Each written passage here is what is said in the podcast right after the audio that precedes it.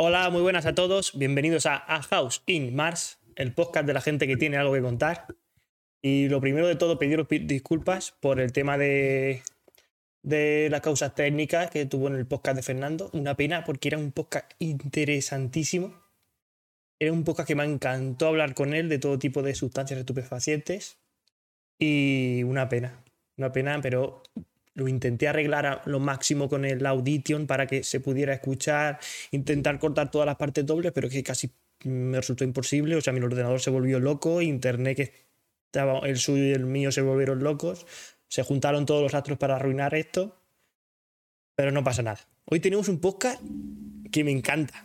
Me gusta más. O sea, yo de cine no sé nada, de drogas no sé nada, pero de física me encanta. Como veis ahí, soy ingeniero, emprendedor y podcaster. Ahora podcaster, porque quiero. y me encanta tener al invitado de hoy, que es Paco Paquito Paco, Francisco Martínez, arroba Paco ML. ¿Qué tal? ¿Cómo estás? Buenas, ¿qué tal? Ah, ¿Bien? ¿Bien? Me alegro mucho de tenerte aquí, tío. Lo voy a disfrutar. Mucho. Y yo estar aquí contigo hoy. si se habla. Te voy a hacer la primera pregunta que es la más difícil. ¿Ok? ¿Quién eres? ¿Tú quién eres? ¿De quién eres tú? A ver.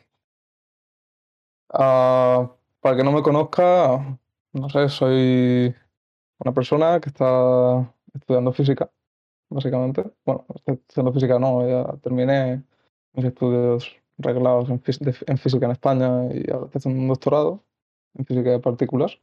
Eh, aquí, bueno, en, la Queen Mary University of London, eh, aunque en Oxford por otros motivos. Pero sí, bueno, básicamente es una de las principales etiquetas por las que puedo decir quién soy. Eh, para que me conozca, pues no creo que me tenga que presentar ya.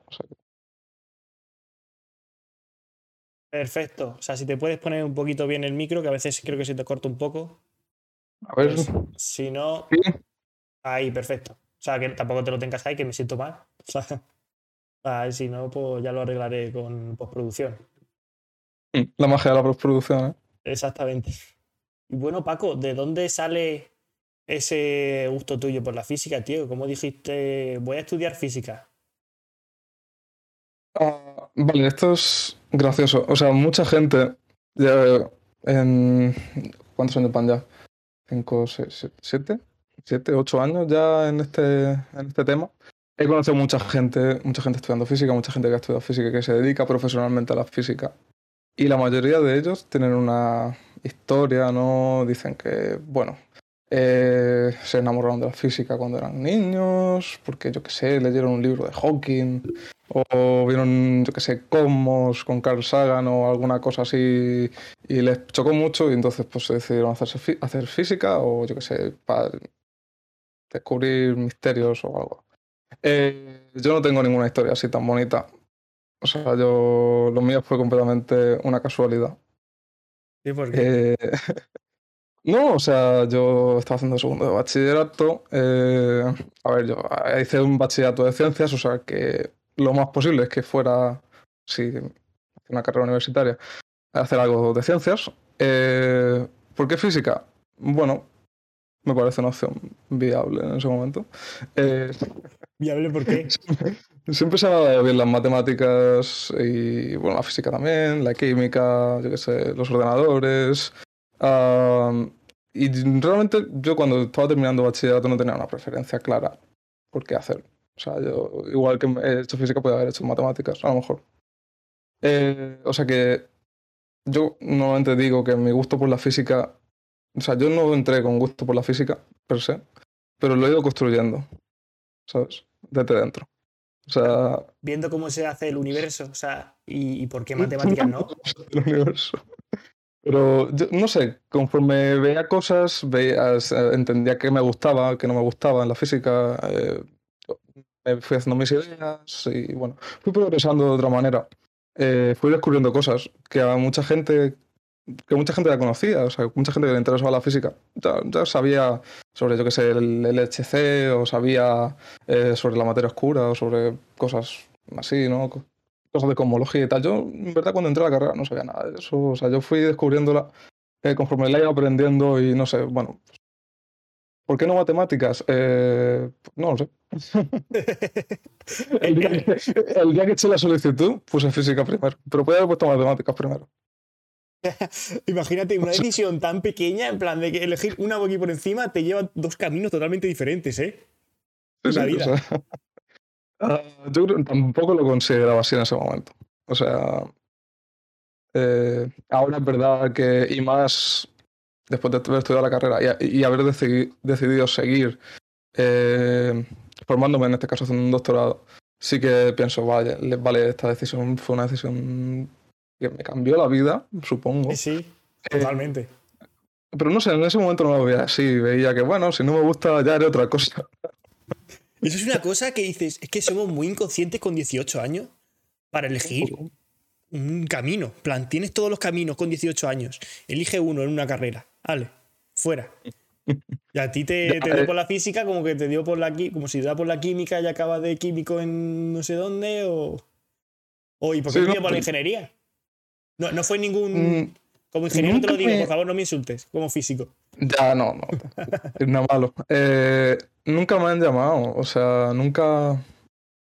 A ver, al fin y al cabo, a ver, eh, hice física, no era completamente aleatorio. O sea, eh, me gustaba la física, más o menos, la física de instituto, quiero decir. Eh, de igual manera que las matemáticas a lo mejor también me gustaban, o me gustaba la química, por ejemplo. Pero no sé, nunca vi la ingeniería como una cosa que me gustara hacer en el futuro. No sé.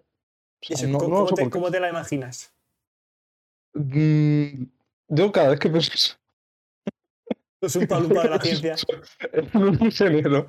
Me imagino a alguien haciendo, yo que sé. Ah, mira, como yo que sé, alguien construyendo una carretera. Y a lo mejor para alguien que le guste la ingeniería es algo fascinante, construir un puente o algo así. Pero a mí realmente no me parece nada Interesante. entiendo. No sé, no quiero insultar a la gente que construye puentes, ¿sabes? No, a eh, ver, yo soy electrónico. O sea, yo pienso que soy los ordenadores, los, los, los, teléfonos móviles, las placas base, los microchips, plan, todo con lo que funciona el, este planeta entero. Porque si ingenieros electrónicos, adiós. Pero claro, yo luego veo ingeniero de caminos, ingeniero naval. Que es la, ingeniería con menos salida de todas, que tiene que es prácticamente como, como lengua castellana. Me la ingeniería de minas. Eso te iba a decir, ingeniería de minas. Eh, ya, no sé. bueno, a ver, es que muchas ingenierías. yo entiendo que algunas quizás a lo mejor sí me parecen más interesantes. Eh, pero no sé. Las telecomunicaciones me parecen una movida, ¿eh? Porque, o sea, bueno, es que me parece, no me parecen una movida cuando elegí la carrera, claro. Eh, pero más adelante, eh, me acuerdo, di en cuarto de carrera de una asignatura de, se llama electrodinámica clásica, eh, que ya por el nombre te echa para atrás. Eh, esas asignaturas me gustan, ¿sabes? Es como, lo voy a disfrutar, o sea, me va a joder, pero cuando la pruebe digo, voy a decir, muca. No, o sea, fue, fue, bastante interesante, fue... Eran matemáticas puras y duras en plan, venga, ahí pa, y cosas de eh, ondas electromagnéticas y tal. Y era una movida, pero es que el, tema que dimos, que solo dimos un tema, eh, sobre propagación de. propagación. No propagación, perdón. Eh, producción de ondas electromagnéticas por antenas y detección. Era lo peor que he visto en mi vida. O sea, una de las matemáticas más locas que he visto nunca. O sea. No sé, o sea, unas, unas integrales, unas expresiones, unas cosas tan contraintuitivas o sea, yo entiendo que seguramente la mayoría de esas cosas ahora ya se hagan por ordenador, no tengas que hacer casi nada a mano. Bueno. Eh, pero, pero la teoría de todo el tema este me parece aberrante, mente difícil. Y los ingenieros de telecomunicaciones tienen que lidiar con eso. Sí, sí. No sé. Es su pan. Tengo la facultad de, Cartagena aquí al lado. Cojo una piedra y llego. Pobrecicos, o sea, dale mi pésame porque las telecos son, son duras al parecer. Y, solo, solo, por estatus no elegiste matemáticas, por la, pirámide esta de matemáticos, los mejores, donde todo funciona tal. Físicos, lo siguiente, utilizan las matemáticas para... Ah, química, es una parte de la física. Biólogos. no sé, no... ¿Cómo harías tú esa, esa, esa pirámide? A ver, Um, a lo mejor cuando entras y tal. Mira, yo cuando entré no tenía ninguna concepción así. Mm. Eh, no sé. ¿Por qué? Bueno. Eh, no la tenía. Eh, pero en ese momento sí que conocía un montón de gente, la gente que había en mi clase en primero de carrera, que Mm. muchos sí pensaban de alguna forma así, ¿no? A lo mejor algunos trataban de una forma mm, despectiva a los que estudiaban química o ingeniería química. a- estos a su vez trataban igual a los biólogos, estos a los, eh, los biólogos a los psicólogos, etc. Eh, Los psicólogos se comen toda la mierda, ¿eh? No sois una Sí. ciencia pura, no lo sois, callaros. Eh, y yo qué sé, entonces. Pero tampoco creo que nunca se me llegara a pegar. Y, y realmente, cuando, conforme más he ido avanzando, más he ido entendiendo de que cada una tiene su dominio. Y. Que no no- el reduccionismo salvaje no Ya. funciona. Eso O es sea- lo clasismo, eso es lo sentirse bien o sentirse mal, dependiendo de. Eh, y, y realmente, para mí, no, no- no tienes que menospreciar a alguien por valorar lo que tú haces. O sea, Exactamente, exactamente. mm, o sea, que lo veo completamente inútil. O sea, ese tipo de. Está, está- está sano de aquí, eso demuestra mucho, ¿eh? Eso demuestra mucho de una persona. Un aplauso, por favor, en el chat, todo el mundo. Todo el mundo, los dos viewers que tenemos. Eh, no lo sé, no lo estoy viendo ni lo quiero ver, ni tampoco estoy viendo el chat. Lo siento si estáis hablando, pero no estoy viendo el chat. Eh, porque me lo pone nervioso. una pelea ya en el chat y no lo sabemos. Hoy mueve una batalla campal entre físicos y psicólogos aquí ahora mismo que no. A mí la psicología me gusta mucho, o sea, leo mucho sobre psicología, pero no, no estudiaría la carrera de psicología. Porque ya eso es no, no, yo tampoco lo haría. Me- no, no- sé si decir que me gusta la psicología, eh, pero me parece muy divertido leer sobre, sobre la parte experimental de la psicología conceptual. De, con- conceptual, no. eh, la psicología del comportamiento. Eh, Buah, eso me encanta. Eh, es, es una locura. O sea, me acuerdo hace no mucho leí sobre un experimento. Joder, tenía el nombre de una universidad esta famosa de Estados Unidos porque se hizo ahí. Eh, básicamente encerraron. Es- Fue en los 60, ¿vale? En los 60 se podía hacer cualquier cosa y no pasaba nada. La de los ratones, Eh, no, mucho Vale. mejor todavía. la del mundo perfecto. No, encerraron a un montón de estudiantes. Eh, Ah, la, la cárcel de Stanford.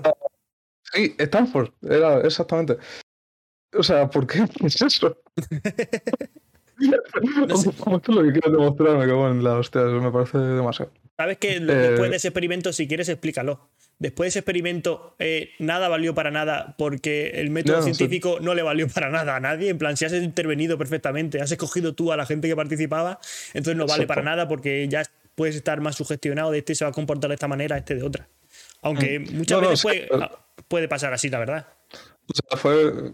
Eso, tienes razón, claro. No, encima fue un experimento que no sirvió para nada. Hizo sufrir a un montón de individuos, por, yo qué sé, eh, por las risas. Pero Eh, ¿lo, lo explicas tú o lo explico yo?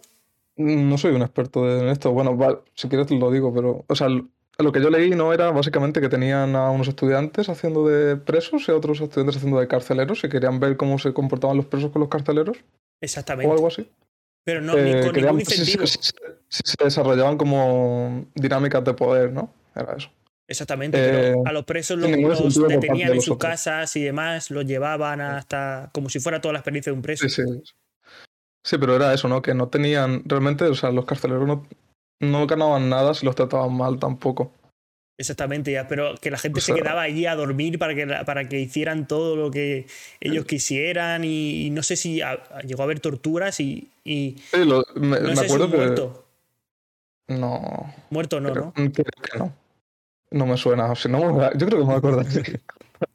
Eh, no, pero me acuerdo, por ejemplo, decían que. No sé qué pasó, que él. Creo que al se quejaron, intentaron, uno de los que estaba hacia de presos, intentaba. No sé, creo que se le encargó algo. No sé, alguna cosa rara. Sí, Y que, y los como que lo- a todos, los desnudaron en las celdas y los hicieron pasar toda una noche, eh, no sé, de rodillas o algo así.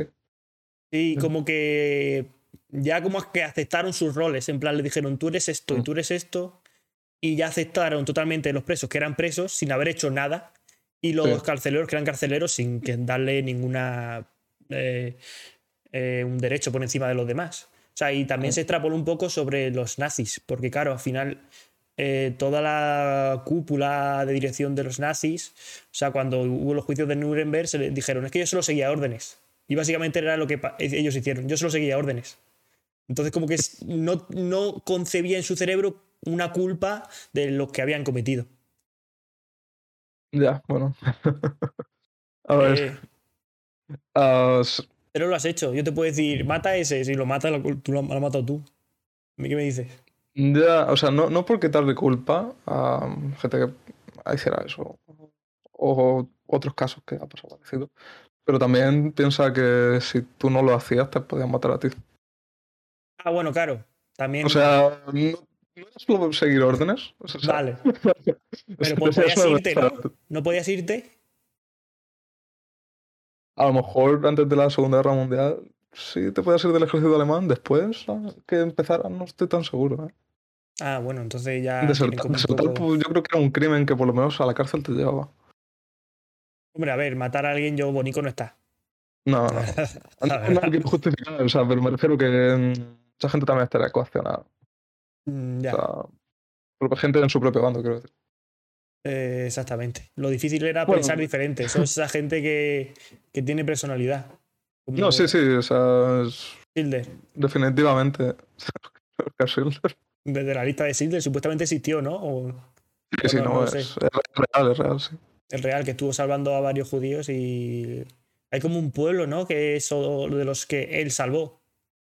Mm, no lo sé seguro, no, no me acuerdo. Eh, bueno, me acuerdo haciendo aquí un inciso, eh, un homenaje al podcast de Ángel. Eh, primero, contigo empezó todo. Eh, me acuerdo al final de la, de la película de la lista de Schindler, ¿no? que sale esta escena. En el, es un cementerio que está en Israel, que es donde está la tumba de, de Oscar Schindler. Mm. y salen muchos de. Muchas de las personas supervivientes de esa época, que son los que, bueno, gente que creo que le salvó o sus descendientes, en algunos casos creo. Y, están haciendo ahí un homenaje y tal. Y son un montón, o sea, no más que los que consiguieron la película, los que reunieron ahí eran un huevo. O sea que no me extrañaría que pudiera haber un pueblo incluso de una de esas gente, serían unos cuantos cientos, a lo mejor pues han pasado ya 80. Entonces, pues tendrán que tener mucha familia. Exactamente. Eh, nos hemos ido totalmente de, del tema. Se nos está yendo un poco de las manos, a lo mejor. Bueno, eh, vamos a retornar un poquito el tema, vamos a coger la rienda, de los, vamos a coger de los cuernos. Nos pasamos ya del tema de quién es mejor, los matemáticos, los físicos, cuando son los ingenieros, totalmente, todos los ingenieros. Es un palumpas de la ciencia. Y vamos a ir un poco a preguntarte de sobre cómo llegas a hacer el doctorado en física de partículas ahí en la Queen Mary School en Oxford. University. London. London, London. Eh, ¿Cómo llegué a hacerlo? Ok. o sea, ¿qué proceso llegas? ¿Cómo, cómo te enteraste? ¿Cómo quisiste mm, llegar a hacerlo? Ah, ah, bueno, te comento que la gente aquí no sabe. A lo mejor está, alguien si lo escucha a alguien que no me conozca. No, no sea, el, podcast de Ángel tiene casi 100, tuvo más de 100 visitas aquí en Twitch y va a llegar a las 100 en YouTube. O sea, eh, hay gente que no. De hecho, me, de hecho, me han comentado varios latinoamericanos me han comentado en YouTube, así que lo mismo eres internacional. no, me Ojalá. Ojalá. Luego, cuando esto se suba a YouTube, eh, pondré abajo todas las redes sociales o lo que quieras promocionar. Si quieres publicar tu, cuando publiques el doctorado, lo, me dices si lo modifico y te lo pongo aquí abajo. Y para que todo el mundo lo conozca. Perfecto. Eh, no, pues lo que te decía era, voy a, que quizás sea mejor comentar mm, la trayectoria, ¿no? En general. Exactamente, antes, lo que quería llegar, exactamente. Eh, sí. Eh, para eso, para que no lo sepa. O sea, que espero que sea mucha gente. bueno, yo estudié en Murcia. Viva Murcia. Unos inicios, humildes. Eh, ¿Vale? Yo estudié física, estudié en la Universidad de Murcia. De, todo se puede eh, salir. De todo se, hasta de Murcia se sale. Fíjate. De Latinoamérica no, pero de Murcia sí. No sé yo, ¿eh? Está más difícil incluso. Eh, bueno, estudié en Murcia eh, mi carrerica de física, cuatro años. luego cuando estaba terminando la carrera me empezó a gustar la física teórica, estaba haciendo cosas con agujeros negros y tal. Hay un grupete muy majo de gente ahí en la Universidad de Murcia de física teórica, o sea, aquí un saludo a todo el grupo de Fishpack. Eh, eh, sí, pues con ellos empecé con el tema este de los agujeros negros y tal, que me mola va bastante, y decidí hacer un máster en física teórica. Ah, vale, pues al final acabé haciendo el máster en física teórica en la Universidad de Valencia. Eh, también gente muy maja, Valencia, pues, un gran centro de física. ¿La Universidad Politécnica? No, en la Universidad de Valencia. Vale. La Universidad de Valencia, campus de Burjasot. ¿Le diste en catalán, en valenciano?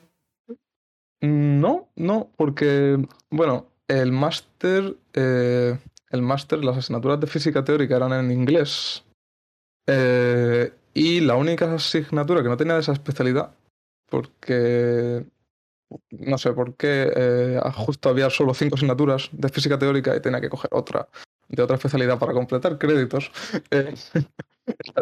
La especialidad de astrofísica, que era relatividad general la asignatura y esa se daba en, castellano. Ah, o sea que no aprendí valenciano por mis clases y no sé, si me hubiera quedado haciendo doctorado allí, posiblemente hubiera empezado a aprender valenciano seguramente. Pero bueno, eh, no lo hice. También empezó el COVID entonces a mitad de curso, entonces pues tampoco era lo suyo. Exactamente. Y bueno, al final pues no eh, vale, no, el tema es eso que estaba estudiando allí en Valencia, hice mi máster. Eh, entonces ahí cambió un poco el rumbo de mi investigación, digamos. me bueno, me puse en contacto con una persona eh, allí, que fue el que luego sería mi tutor de, de, del trabajo de fin de máster. Eh, que bueno, estaba trabajando en un tema que me pareció bastante interesante así de a bote pronto, que es el tema de las dimensiones extra. Eh, y no solo, bueno, no solo dimensiones extra, intentaba él, bueno, lo que ellos hacían en ese momento era combinar dimensiones extra y materia oscura. Fenomenología de materia oscura. Eh, cosas muy tochas, la verdad. Sí, sí. Entonces, eso cuando me lo comentó y tal, me, me, gustó mucho, me moló bastante, me... No sé, bueno, que me, me enganchó. no, y, y, me empecé a dedicar a eso, eh, entonces pues, eh, hice muchas cosas en ese momento, en dimensiones extra. en ese momento justo le, le metimos también caña a esas dos cosas, materia oscura y dimensiones extra, más física de neutrinos. O sea, intenté. el, el, tema de mi trabajo fin de máster era intentar combinar esas tres cosas, ¿no? Digamos, intentar tener materia oscura que tuviera que ver con la física de los neutrinos y que también tuviera. Mm, bueno, que estuviera, digamos, enriquecida por la fenomenología que te dan las dimensiones extra. Vaya eh, mezclote, ¿eh? Eh, era una mezcla explosiva, la verdad es que. Ya ver con Red Bull y tequila, es eso, ¿eh? tú te el texto, 50 páginas que son. Y la verdad es que es una movida bastante estrecha. Em, pero sí, bueno, pues ahí estaba. Eh, y entonces, bueno, pues llegó el momento de buscar un doctorado. Que a lo mejor en esto podemos hablar algo más. Encontrar un doctor para hacer un doctorado es una movida. Sí, ¿por qué? ¿Por qué? Porque tienen que pagar, ¿no? Exactamente. O sea, tú puedes hacer un doctorado lo que quieras, tanto en cuanto que no requieras que, te, que, no quieras cobrar. si tú no quieres cobrar, tú puedes hacer el doctorado lo que quieras. Puedes hacer un doctorado en latín, eh, puedes hacer un doctorado en lo que te salga de las narices. Eh, nadie te va a decir que no, porque al final eres un trabajador que no cobra un duro. Y eso para las universidades de todo el mundo está de puta madre. Hashtag esclavitud. Básicamente. Esclavitud que lleva unos costes añadidos porque tú tienes que, que no vivir no sobre todo en cosas de ciencias sociales, algo, y sobre todo en el tema de humanidades. En las humanidades se dan muy pocas oportunidades para hacer doctorados. Y eso, ahora mismo, bueno, no hay un problema, ¿no? Porque, bueno, se dan las que se dan, eh, hay un cuerpo académico en humanidades y tal, pero, joder, si no estás incentivando que la gente haga eso, en algún momento muy, muy poca gente va a hacerlo y va a haber una... Puede ser que haya una pequeña crisis ahí. no, eh, de humanidades. Pero bueno, eh, sí, de humanidades, algo en ciencias sociales también, tipo, yo qué sé. Es sociología y cosas así, son cosas que son áreas que, bueno, pues por algún motivo Justo- pues no, no justo- tienen esa financiación. Justo ayer vi un vídeo de un sociólogo hablando con otros dos sociólogos diciendo a sí mismo, ¿por qué coño estudié sociología si no vale para nada? No hace falta un sociólogo en esta vida, no hace falta. ¿Qué coño es un sociólogo? Se lo han inventado los americanos, no hacen falta. Así diciendo todo, cabreado. Y los otros dos sociólogos diciendo, sí, sí, sí, sí, sí. La verdad es que sí. Digo, psicología, sí tiene que ser lo mismo, ¿no? No creo, hombre, es... A ver, la psicología yo creo que se basa más en el individuo, en plan entender el comportamiento individual. La sociología es algo similar, pero en la masa, ¿no? En entender cómo se comporta una masa grande de personas. También sería psicología, al Eh, final es cómo te comportas en... Que, que en todo caso, a lo mejor sí, lo podría llamar la psicología de las masas, quizás. No lo sé, no lo sé. Creo que de todas maneras la sociología tiene algún componente quizás. ah, no sé, que es. eh, tiene a lo mejor más relación con la filosofía, tiene mucho, mucha relación también con la política, temas de filosofía política. eh, entonces con la historia también tiene mucha relación con la historia, porque al final la historia que es.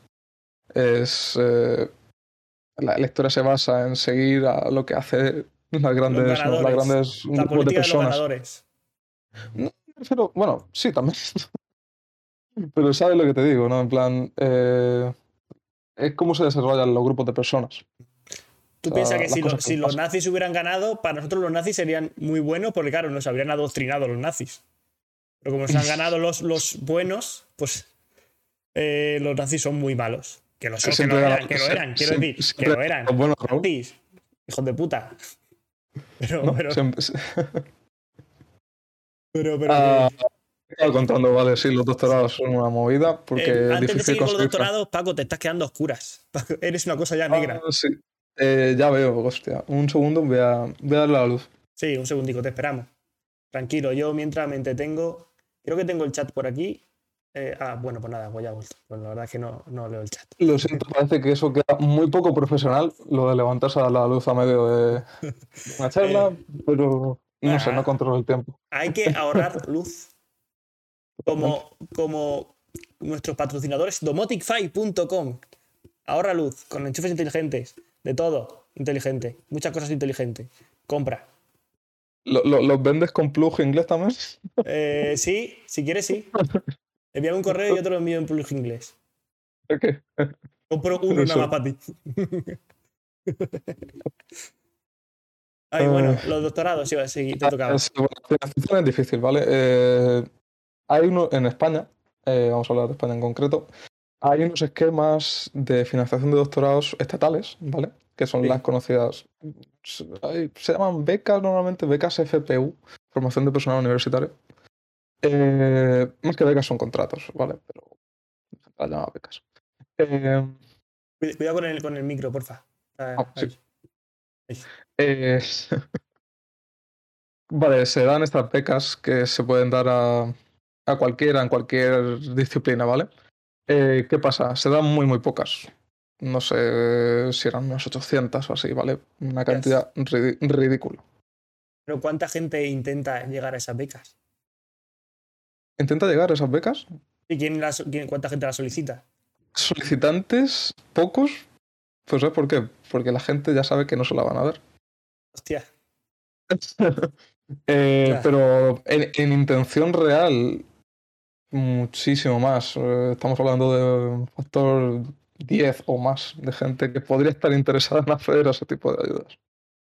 ¿vale? Ya, Y no, Doctorado hacen es mucho una- porque. Vale. ¿Y crees que merece la pena estudiar un doctorado en España o no? ¿Tenemos buenas Mm, universidades en España? Sí que lo hace, es- por supuesto que lo merece. Y por supuesto que tenemos grandes instituciones en España. Eh, yo te puedo hablar de la física, o sea, yo no sé, no sé en otras ramas. Igual, o sea, no. Hay grandes centros de investigación en toda España. Tenemos eh, mucha gente que hace biología muy interesante, mucha gente que hace química muy interesante en muchos sitios de España. O sea que, eh, igual por ciencias sociales y tal, supongo que también. Supongo. ¿O no? en física en concreto, sí, hay grandes centros. Hay centros que merecen mucho la pena, centros que están muy involucrados en mucha investigación de muy buena calidad. Eh, en concreto en física de partículas, muchos grupos españoles que participan en grandes experimentos y que tienen un rol bastante importante, sinceramente. Eh, o sea que definitivamente sí merece la pena también hacer un doctorado en España, por supuesto que sí. Pero mientras que te paguen. Sí. y una cosa no quita la otra, ¿eh? Ya, exactamente. Hacer un, hacer un doctorado en Harvard, si no te pagan, yo qué sé. Ya, también. El otro día. Eh, más en Estados Unidos, que son muchos años. ¿eh? Ya. El otro día tuve. Estuve viendo a un chef que es youtuber, que hace directos en Twitch. Y él dijo que ganó una beca de, no sé, eran 3.000 euros. Y lo que hizo fue irse eh, a vivir a un, al lado de no sé qué restaurante super top. Y estuvo trabajando gratis dos años, aprendiendo solo. Y que a raíz de ese aprendizaje, él ha conseguido pues, montar su super negocio, tener eh, varios negocios exitosos, tiene como varias estrellas Michelin. Eh, se llama Dani Ceballos o, o, alguna historia así. Y es muy, muchas veces el trabajar gratis a costa de aprender puede ser como un, un farmeas y luego ¡fum! para arriba. Bueno, a ver, te puede sonar la flauta, también te puede morir de hambre. O sea, hay, hay, hay que tantear. Me ha puesto en mi sitio rápido, la verdad. o sea, eh, quizá haya situaciones en las que merezca la pena. Pero sinceramente, los doctorados se prolongan mucho en el tiempo, requieren de gran esfuerzo. No es algo que puedas a lo mejor hacer y además tener un trabajo aparte para sostener, sostenerte, ¿sabes? Mm. Entonces, mmm, no sé, no creo que merezca mucho la pena. Ah, bueno, si eres rico, sí merece la pena, por supuesto. Aquí en Cartagena, a ver, claro, si es rico. En Cartagena yo tuve la oportunidad de, bueno, me ofrecieron la oportunidad de investigar. No he terminado aún la carrera de ingeniería, así que donde pone ingeniero no soy ingeniero como tal. Oh. Y yo lo pongo, me da igual. Que me busquen, que me detengan. Eh, y me ofrecieron trabajar con un grupo que no voy a decir su nombre, pero básicamente el grupo de investigación lleva como 18 años investigando viviendo de subvenciones, ayudas de empresas y demás, y no ha sacado nada, no ha hecho nada. O sea, todos los proyectos que tienen están en barbecho, lo único que han hecho es tener como ese grupo eh, para ganarse esas subvenciones y vivir de ello, sin trabajar y sin hacer nada. Entonces yo ese grupo obviamente lo rechacé. Y lo único, lo único que me estuvieron diciendo dos horas hablando por teléfono fue intentando convencerme porque por X cosas aquí en Cartagena, por tema de Explorer, Telefónica, cosas que he participado, eh, eh, pues tengo como un pequeño nombre, un pequeño, a Little. Tú dices Raúl Pérez Olivares en Cartagena. No te conoce ni Dios. Se ponen locos, ¿eh? ¿Se, lo dices a, la conserje de, del instituto de empresa? Sí, si no, no. Y, y solo querían mi nombre para que le dieran más subvenciones todavía y más becas. ¿Conoces de este tipo de, de grupos de investigación o...? ¿Qué piensas de ellos? Mm, personalmente no conozco a ninguno así. Eh, tampoco ¿sabes? en plan, sobre todo fuera de la física no tengo un conocimiento ¿sabes? extenso de muchos grupos de investigación, pero no particularmente así no conozco a nadie. Eh, no sé, eso quizás es demasiado la ingeniería y, es, una pena porque ese dinero que están gastando estos vividores, porque son unos vividores que viven de las subvenciones, podría ofrecérselo a otras personas, como a ti, por ejemplo. seguro que tú quieres estar aquí en España. Bueno, a ver, en Oxford la verdad es que tiene mucho renombre, pero seguro que te gustaría estar en España con tus amigos, la gente que te conoce, tu familia. Claro que sí. Si yo tuviera unas buenas condiciones, una oportunidad para investigar, lo mismo que estoy investigando aquí, no te estoy diciendo más. Eh, sí, claro. O sea, al final lo más importante para cada uno es lo suyo. Estar bien, estar a gusto los suyos y estar, a lo mejor tener su trabajo y, estar a gusto. Eh, y si lo puedes hacer en, tu casa, mejor. Nos estamos yendo todo el rato. Vamos a seguir con lo del tema de, del doctorado. y ahora te preguntaré qué estás investigando y demás, pero vamos primero con el tema del doctorado. Eh, pues son, es difícil conseguir un doctorado, ¿vale? Se, me, nos, se nos ha ido mucho el santo al cielo, la verdad. No pasa nada. Eh, o sea que yo, bueno, estuve buscando después de hacer el máster doctorado, ¿vale? Estuve. Eh, eché las becas estas que te estoy diciendo, las FPUs, eh, no me la dieron, sorpresa. No tenía mala nota tampoco. O sea, es la nota de corte. Los cortes son por nota normalmente. Y ahora Los no. primeros. ¡Pum! ¡Toma, España! ¿Te imaginas? Se lo pierden, supongo. Exactamente. Ah, bueno, pues eso, no me la dan. eh, esa hubiera sido para quedarme en Valencia, ¿vale? Eh, lo mismo que estaba haciendo en el máster. Entonces eché más, eché. eché una, creo, o no. ¿Echaste Una. qué? Una, en, Va- eh, una en Valencia, una oferta concreta, ¿vale? Un doctorado que al final no me lo dieron. eh, me quedé bastante cerca, o sea, pero la dieron, bueno. Sí. Eh, cogieron a otro. Y ahora Siempre no. algo mejor. ¡Pum! ¡Toma! ¿Te No? No sé, no, no sé quién es ni siquiera la persona que, la- que se la dieron. Y me alegro por él, ¿sabes? Si se la dieron. Y está feliz. Que, eh, Pero que tampoco Pero se flipe mucho. cuidado. ¿Y qué? Eh, bueno, nada, eso. Y eché unas cuentas fuera. Eché, eché ¿cuántas? Mm, Tampoco muchísimas así serias. Eh, eché una en Francia que también me quedé bien. Estuvo guay.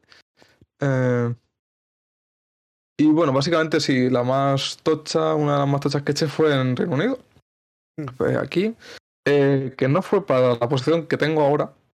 Eh, eché una solicitud para una posición en la Universidad de Southampton. Sí. Por decir el sitio. Eh, no me cogieron. qué raro. Eh, y entonces, eh, nada, pues hice la entrevista y tal. O sea, llegué, llegué lejos en el proceso, quiero decir, o sea, llegué hasta el final, pero no me cogieron, ¿vale? Pero en la entrevista, eh, cuando estábamos terminando, me dijeron que tenían, posiblemente hubiera- fueran a tener en el futuro otra, otra posición, ¿vale? En plan, eh, relacionada, bueno, no, no relacionada, pero la, la misma gente esta pues tenía quizá la posibilidad de tener luego más adelante otra, otro puesto. ¿Vale? Eh, Sí. Entonces, unos meses después, eh, me contactan otra vez eh, y me dicen que si me sigue interesando, pues que sí, que tenían este nuevo puesto y que iba a ser bastante diferente a lo que se ofertaba en la otra, en el otro, en la otra posición. La otra posición era un tema de física teórica, una cosa que se llama física del sabor. Luego vamos a hablar de eso si quieres. Eh, ni me porque suena suena. muy. Fíjate que es un friki, no- ni me suena. Eso va a ser uno de los eh, una de las cosas gordas que va a pasar. A lo mejor el año que viene o el otro. ¿Física de qué? eh, del sabor. Del sabor, o sea, del sabor del sabor. No, no, no, no, no tiene nada que ver con eso. Ah, vale. Es una cosa de física de partículas. Ah, vale. Pero ahora te comento luego, si quieres. Vale. Eh, bueno, pero el caso es que física teórica, esta, la del sabor, física teórica, digamos. Mm. Eh, vale. No, pues esta nueva posición que tenían era más bien en. Era en física experimental, básicamente. Eh, buscaban a alguien que tuviera algún tipo de experiencia en materia oscura y en neutrinos, en física de los neutrinos. Tu Justo tema. que tenía experiencia en materia oscura en física de los neutrinos, o sea que era un buen match. Mm. Eh, pero esta era una posición pues un poco más que tiraba a, a investigaciones eh, relacionadas con experimento y, y tal. Y bueno, un tipo diferente de, de- de puesto, ¿no? O sea, de investigación. Eh, pero bueno, pues mm, hice la entrevista. eh, yo que sé que le diría a esta gente que una hora más tarde me mandan un correo y me dicen, vale, si lo quieres, tuyo es. Y nada, ¿La hiciste por, por, por videoconferencia o...? Sí, claro, eh, esto fue en octubre de 2020, entonces pues el COVID estaba en todo lo suyo todavía. Mm. Eh, en otro tiempo, en, otras épocas anteriores, no sé, 2019 para atrás, eh, sé que en algunos casos de entrevistas y tal hay- había gente que sí que iba a los sitios, hacer entrevistas en persona y tal. Eh, pero no, yo, claro, en Zoom, no solo por la distancia, pero la distancia más COVID además. Entonces, pues claro. Sí, esto, esto fue a distancia. Y nada, pues eso al final eh, pasé de Murcia, estudiando agujeros negros a Valencia, estudiando neutrinos, dimensiones extra y materia oscura, y ahora estoy aquí, estoy en Inglaterra, bueno, en la universidad es Queen Mary de Londres, y, y también hay un- tenemos un partnership con Southampton también, eh, y ahora pues hago física experimental de neutrinos y materia oscura. Eso es lo que Y- investigas. Llevo en Oxford, llevo en Oxford porque, porque también colaboramos con un centro de investigación que hay en Oxford. O sea, no, no iba aquí por casualidad o porque es el alquiler es más barato en Londres, que también.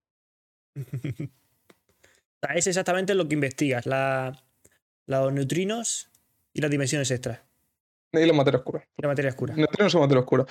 Meteré algo de dimensiones extra porque nunca me lo llegué a dejar. Es como la droga. Vale, pues si quieres empezamos con... Bueno, eh, bueno, sí, vamos a empezar ya con el tema lo de... mejor, a lo mejor tengo que hacer publicidad del experimento antes. trabajo Ah, para- haz, haz la publicidad que quieras. No, o sea, básicamente trabajo para un experimento. Asumo que ya me has preguntado a qué me dedico. Sí, la verdad es que sí. Eh, trabajo en un experimento que se llama Dune. eh, Como la película. Cita de Ángel. la película, el libro. Exactamente. Qué mala es la Eh, película. No he hablado con Ángel todavía de eso, pero no le va a gustar mi opinión. O sea que Mm. no le quiero hacer spoilers.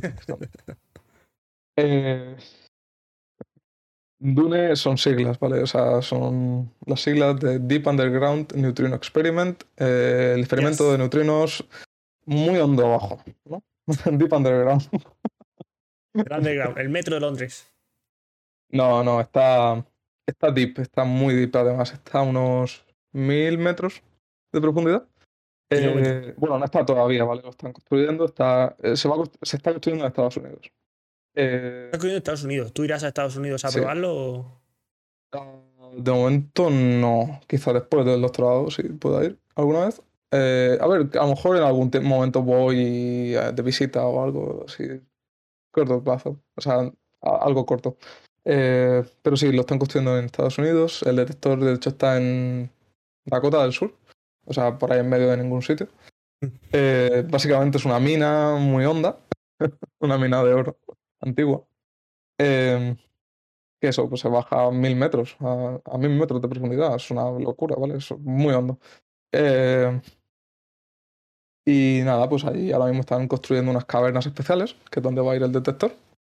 Eh, el detector va a consistir básicamente en cuatro subdetectores muy tochos. Eh, estamos hablando de 20 metros por 20 metros por 60 metros cada uno. Hostia, Son grandes, son Sí, bien sí, hermosos de un- edificio entero. Y sí, sí, son como cuatro edificios que los van a hacer ahí bajo tierra. Ah, y vale, pues estos cuatro bichos van a ir llenos de, en principio los cuatro, van a ir llenos de lo mismo. Quizá luego haya alguna pequeña modificación en alguno para hacer cosas especiales, pero bueno. Eh, de momento los cuatro van a ir llenos de argón líquido.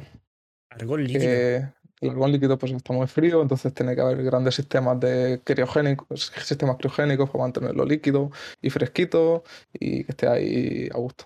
Mantenerlo fresquito. ¿A qué temperatura está? ¿Fresquito? Ni idea, la verdad, pero muy frío. Muy frío, menos, menos ciento y pico grados por lo menos. Mm, algo así debería así, o algo más, pero ah, tiene que estar por ahí. Eh, no lo sé de ciencia cierta, pero es muy frío. Muy frío. Que tiene que haber electrónica especial que aguante esas temperaturas. Mm, sí. No, no cualquier placa va a funcionar en, en sumergida y en, en líquido. No, la verdad es que no. Va a, ser, va a ser superconductores. gracioso. Sí, sí. Em, o sea, supongo que algo habrá. Sí. No sé, no. O sea, mi trabajo no está directamente relacionado con la electrónica del detector, pero. O sea, va a ser un. En sí mismo va a ser un reto eh, ingenierístico también. Sí, claro, me parece una locura. O sea, lo estoy diciendo, madre de Dios. Va a ser, va a ser tocho, va a ser tocho. eh, ya el hecho de construirlo va a ser una movida. O sea, pero bueno, ellos sabrán, no sé. De- digo los superconductores porque, claro, un superconductor es un conductor normal como el cobre, la plata y demás, pero que hace su cu- papel de conducción como si no existiera. O sea, como si no hubiera resistencia. Y para ello tiene que Mm. estar en temperaturas súper bajas, si no me equivoco. Sí, claro. sí, Entonces sí. digo, entonces será muy fácil mantener, meter superconductores en algo que está a menos ciento y pico grados. Puede ser que estén involucrados en alguna parte del proceso, a lo mejor en la electrónica que tiene que ir dentro, en algún en algunas cosas, a lo mejor en un sistema criogénico. Eh, no, no estoy seguro. No voy a hablar sin saber. Vale, ¿qué más? ¿Qué vais a hacer con eso? Vale, eso, eso se, está bueno, se está construyendo. Lo que se está construyendo es el túnel todavía. Pero vale. Hostia, entonces aún le queda. Sí, o sea, la fecha original para que empezara a funcionar era 2027. Creo que con el COVID y tal se está retrasando de momento. Hostias. Y se está retrasando quizás ya dos años de retraso o un poco menos. O sea que estamos hablando ya que esto va a empezar en... Ya, cuando... 2030, cuando lleguemos a Marte. Una cosa. En 2030 esperemos que ya tengamos datos tomados. O sea que... Ok. esperemos. Eh, vale, no, ¿qué, pues queréis, esto lo ¿Qué queréis tomar con esos datos? O sea, ¿qué queréis demostrar con esos datos? o sea, eh, eh, no, pero o sea, esto es que es el detector. O sea, es que esto Sí, es o sea, muy- ¿Qué queréis detectar? detector. Perdón. el detector este grande, ¿vale? Sí. Ahí en Dakota del Sur. Ahora bien, ¿qué detectamos? Detectamos algo que estamos lanzando nosotros también, que les vamos a lanzar. ¿Desde dónde se lo lanzamos? Desde Chicago, que está muy lejos. Si no, la gente normalmente no conoce mucho la, bueno, la geografía de Estados Unidos como los americanos, que se la saben de pe a pa. Pero Chicago está muy lejos de Dakota del Sur, está a unos 1500 kilómetros, cosas así.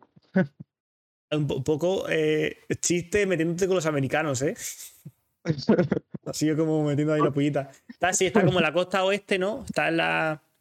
No, o sea, Está donde Están- está Nueva York y demás, está la costa, ¿no? Y Dakota está como a la otra No, o punta, sea- en medio del desierto, debajo de Canadá. ¿tú sabes dónde está el, lago Michigan? Sí. Así, está en la costa este, pero no está en la costa costa, está así un poco más para adentro, ¿no? Mm. Pues entonces Michigan, la verdad, Chicago está ahí, está en la punta del lago ese. Eh, o sea que lo que viene a ser el borde del este, ¿no? Ya para el centro. Entonces ahí está esto, sí, esta cota del sur está más tirando al oeste, ¿no? Está ya en el centro oeste, norte de Estados Unidos. Eh, y está, pues eso, muy lejos, a 1500 kilómetros o más, 1800. algo así. Y que parece que, desde visto desde el mapa mundi, parece que son nada, pero tela. Sí, España es una mota de nada. totalmente, caben, caben muchas Españas entre. Muchísimas. Por lo menos tres o cuatro. ¿La más? Eh, no, o sea, ¿cuánto tarda? ¿Cuántos kilómetros hay de Murcia a Galicia? Y cientos eran. ¿600? Pues sí. Bueno, sí, entonces, caben tres, cuatro, ¿no? Entre- en los Sí. 1500 kilómetros. Ah, bueno, sí, ahí sí. Eh, tres, a lo mejor. o- sí. Está bien, ¿eh? Sí, sí. Eh, bueno, pues el caso es que eso, desde Chicago lo que vamos a hacer es. Están construyendo un. ah, una especie de. ¿Cómo decirlo? Cañón. Cañón de neutrinos. Hostia, parece, parece un ataque de Goku, ¿eh? ¡Cañón de neutrino! ¡Bum! Sí, ¿verdad? Sí. O sea, básicamente, sí, pues estamos construyendo. Estamos. Bueno, yo no estoy construyendo. Eh, están construyendo un cañón de neutrinos. eh, ya tienen varios, pero este va a ser más potente. eh, que va a apuntar al sitio este en Dakota del Sur. ¿Vale? Y entonces eh, también van a construir otro detector allí, eh, justo en la boca del cañón, un detector chiquitito, chiquitito eh, que, bueno, entonces lo que vamos a hacer va a ser, usando los datos del detector chiquitito y los datos del detector grandecito, eh, vamos a estudiar una cosa que se llama las oscilaciones de los neutrinos. ¿Y eso para qué? ¿Para qué sirve? ¿Para qué sir- no me preguntes para qué sirve. para conocer más de los neutrinos, Raúl, obviamente. O sea, la oscilación de los neutrinos. Porque los neutrinos es una Ah, partícula extraña, ¿no? Los neutrinos son una partícula muy movida. Eh, o sea, es que pa- para entender por qué son chungos, hay que entender un poco cómo es el modelo estándar de la física de partículas. Vale, en la física de partículas, bueno, eh, digamos, hay, hay unos constituyentes a nivel de partículas elementales, hay unos constituyentes eh, elementales de la materia, ¿vale? Que son seis y sus antipartículas. Son seis. ah, El bueno, neutrón, tenemos- el electrón, el, el protón, el muón, el tauón y el neutrino. ah, Dime, dime que he acertado, por favor. Dime que he acertado. alguno. Sí. ¿Alguno? ¿Cuál, cuál- cuál me ha Bueno, un, un 4 sobre 10. Pero Oye, está bien. O sea, Estamos. lo- lo- el protón, neutrón y electrón, sí. El mm, no, los protones y los, y los neutrones no son elementales. No. Joder, tío, vaya chasco. Están, están ya un paso por encima. O sea, ya Ah, vale, claro, están hechos de, de, de cosas, vale. cosas. Es una O sea, movida, cada, básicamente- cada vez cuanto, cada, cuanto más investigas, más movidas hay. Más cosas están hechos de cosas, que más cosas están hechos de cosas, y dices, ¿cuándo va a parar esto? O sea, de momento, o sea, el entendimiento de la, bueno, el entendimiento actual de la física de partículas es que lo que es elemental, de momento, al menos de momento, luego no se sabe, ¿vale? Siempre puede que se descubran cosas nuevas. Eh, lo- de momento lo que tenemos son una serie de partículas que son las que llamamos elementales, ¿vale? Que no están hechas de nada. A nuestro entender. ¿Vale? No tenemos motivos para pensar que sí. Están hechas de ellas, mi- o sea, son ellas mismas, así. No sé. ¿Cómo quieres que exprese esto? No sé. Eh, pero eso, no están constituidas de otras cosas. Son elementales en ese sentido. Eh, vale, estas son unas cuantas partículas, eh, que es lo que es la materia, y otras que son las que, que se llaman, que son los mediadores de las fuerzas, ¿vale? Que es, juegan otro papel diferente. Mediadores de fuerzas. Sí. Eh, el bueno, supuesto gravitón o algo de esto que transmite sí, la pero hay gravedad. cosas menos exóticas como los fotones también. Fotones de la luz. Los fotones de la luz son partículas elementales, son uno de estos mediadores de la fuerza. Y esos son partículas elementales, no son transmisores de fuerza, ¿o sí? Las dos cosas Las dos cosas. son elementales. La Sí. luz es lo que le dé la gana, ¿eh? La luz es que también. Así también soy yo físico, la luz de todo. Onda, corpúsculo, eh. Transmisor de fuerza, partícula elemental, lo que le dé la gana. Eso es que es, es complicado, es, es, es chungo. Y, y sí, cuando te intentan explicar con lo de las ondas, las partículas, dices, pero esto qué mierda es. Eh, una vez que sí que te metes y lo entiendes en, bueno, digamos, en eh, el marco teórico que se entiende la física de partículas moderna, pues, tiene más sentido, no te voy a mentir. No Vale, es algo que lo que podamos hablar sencillamente en un podcast. vale. Bueno, esto, la gente sabe que aquí está el borracho, que bueno, en verdad estoy bebiendo agua, pero que decir que el borracho, en plan, el- alguien sin más, y el que sabe. Entonces, a mí que no me hagan caso. Yo hablo como. No, pero, o sea, eh, bueno, vamos a lo que iba, vamos a ver. tienes- Luego sí que os hablamos de esto también, de lo de lo- las partículas, los, los campos y las ondas y todo. la pe- Pero básicamente eh, hay partículas de materia y partículas que median fuerzas. ¿Vale? O sea, dos, dos- Ok. dos clases, dos clases de cosas. Eh, las de materia son, por un lado, hay quarks, un tipo de partículas, ¿vale? Y luego tenemos otras que se llaman leptones. Mm. ¿vale? No voy a entrar en detalles de por qué unos son una cosa y otros son otra. O sea, tiene que ver con conceptos profundos eh, de la teoría. Ok, Eh, me sobra. Bueno, pero lo importante es que hay una, están las dos. Quarks hay eh, seis. Mm. ¿vale?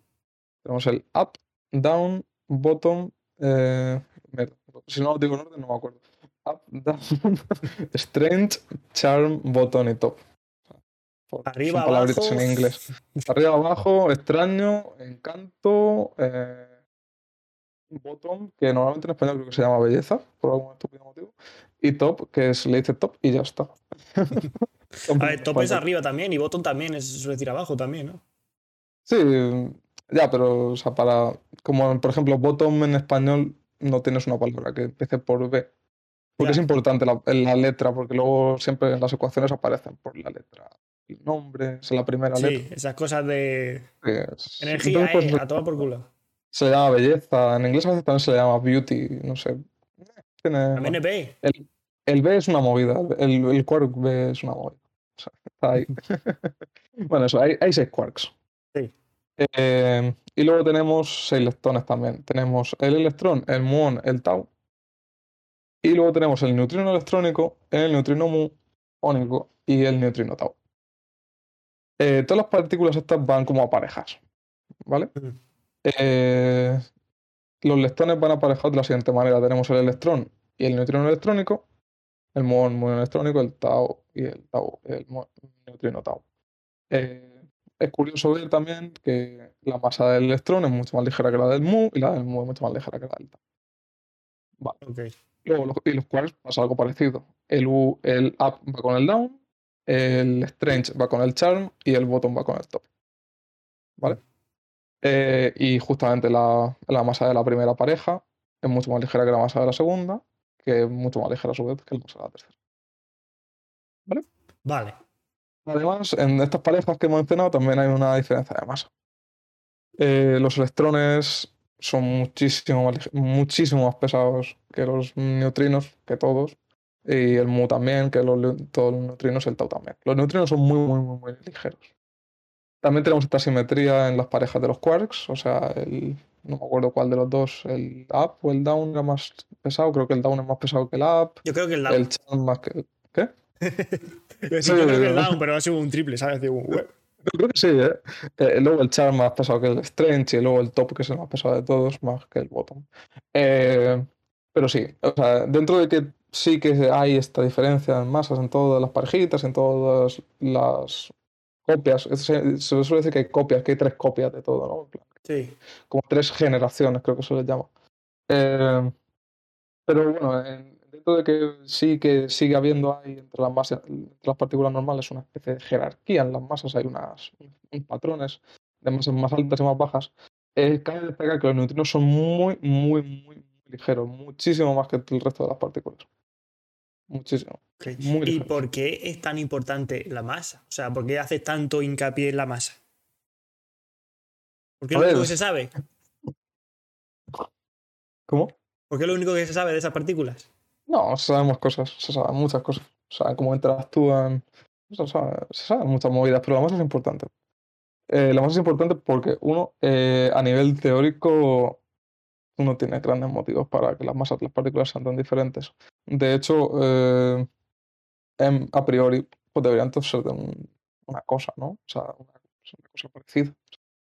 Sí. Las masas de las partículas, tú en tu teoría las tienes ahí eh, y no tienen más motivos, o sea, no tienen motivos para que unas sean muchísimo más pesas que otras, ¿sabes? No, son cosas que, bueno, se han observado, son así y tal, pero no, hay una motivación, no hay... hay mucha gente en física teórica y tal eh, utiliza unos argumentos que son argumentos de naturalidad, o sea, no hay naturalidad en que unas cosas sean mucho más grandes que otras. Entonces, para que todo esto tenga cuadre ahí que, bueno, la, la- la teoría requiere de mucho input del experimento para que te diga, esto tiene que ser más pesado, esto tiene que ser más ligero. no sé. Entonces, es importante en el sentido ese, en el sentido de la naturalidad, o sea, es chungo que muchas partículas sean pesadas, otras sean muy ligeras. sí. Aquí una cosa rara. Por naturalidad es dar una razón, en plan, es la cosa es así y ya está. ¿O qué quiere decir con naturalidad? A ver, naturalidad en el sentido de que, por ejemplo, eh, no tengas, para que las masas de unos sean muy pesadas y las de otras sean muy ligeras, Sí. Eh, las masas en la teoría vienen todas de unos mismos términos matemáticos, ¿vale? Sí. Que tienen las mismas, las mismas formas. Entonces, para que unas sean muy pesadas y otras sean muy ligeras, lo que necesitas es que algunos coeficientes que aparecen por ahí, eh, pues algunos sean muy chiquititos y algunos sean muy grandes y tal. Y entonces, bueno, yo que sé, hay gente que no le gusta. Esa es la naturalidad, es que más o- te esperas que en tu teoría pues los números todos sean de un orden. O Vale, sea, claro. y, y que no tengas a lo mejor distintos, mm, ¿cómo decirlo?, Eh, niveles de energía. O sea, no haya distintos valores de energía de referencia para distintas partículas que en principio no tendría que, o sea, no, no tendría que haber distinción entre unas y otras. Ok. Vale. eh, bueno, y aparte, eso es importante por, por ese motivo, eh, el tema de la masa. Y además, eh, para los neutrinos es especialmente importante porque, bueno, al principio se pensaba, los neutrinos eh, están por ahí, están dando vueltas, eh, se conocen desde los años 30, Sí. ¿vale? Eh, se, se propone, los, los propone Wolfgang Pauli, un físico muy importante, eh, Mm. principios del siglo XX, los propone para explicar eh, una cosa que se llama el espectro de emisión beta de, de los átomos. Eh, es un tipo de, de radiación, ¿vale? Mm. Eh, algunos átomos espontáneamente decaen de cierta manera, emiten electrones, ¿vale? La Y- radiación. Sí, o sea, emiten un tipo de radiación donde lo que se emite básicamente es un protón y un electrón, ¿vale? O sea, bueno. No, soy un electrón y un protón. Eh, pero si pasaba que, bueno, la gente en la época, en los años 20 y tal, conocía este efecto, eh, que a algunos átomos pues le pasaba esto, a algunos núcleos, perdón, eh, atómicos les pasaba eso. Entonces ellos detectaban, detectaban en sus detectores de la época el electrón y el protón. Sí. Y entonces decían, vale, si esto pasa así, eh, entonces siempre el electrón tiene que tener la misma energía. ¿Por qué? Porque la cinemática de este de- decaimiento de dos cuerpos fija la masa, o sea, fija la energía del electrón. O sea, si tú haces las matemáticas Sí. eh, y tienes en cuenta la masa del núcleo original y la masa del núcleo que te queda después del decaimiento radiactivo, pues el electrón tiene que tener X energía y ya está. Vale. ¿Vale? Eso está siendo un poco denso, pero sí, que el electrón tiene una, una energía fija, que es eh, Fija, E eh, sí. elevado a 6 por 10 menos 23 o alguna historia de esas, ¿era? ¿O Ah, eso, eso es la masa, eso es la masa. Eso es la masa, vale. Sí, me es la masa. No, no, no, en plan, depende del núcleo. Se, entendía que el electrón tenía que tener una energía cuando pasara esta cosa radiactiva. Sí. Eh, lo que pasa es que se observa que el, no, que el electrón cada vez tiene una energía. Dicen, vale, ¿esto qué, qué pasa aquí? ¿Por qué? Porque hay una cantidad diferente de electrones, ¿no? No, solo, solo uno, o sea, esa es la historia. O sea, ¿por qué si solo está saliendo uno? ¿Por qué cada vez tiene una energía? Pues resulta, eh, bueno, Pauli lo que propone es que, vale, a lo mejor es que hay otra partícula que no estamos detectando. Entonces, si hay tres partículas en el estado final, pues pasa que la energía no es siempre la misma. Entonces, en vez de ser una cosa, pues pueden ser distintos valores. Básicamente eso. Eh, entonces, eh, proponen esta partícula, los neutrinos. eh, en principio, como no parece que se detecten, pues eh, dice que tiene que ser una partícula que sea muy ligera, que no tenga carga eléctrica, bla, bla, bla, bla. Eh, en principio, pues se piensa que no tienen masa y ya está. Punto. Algo sin masa puede existir.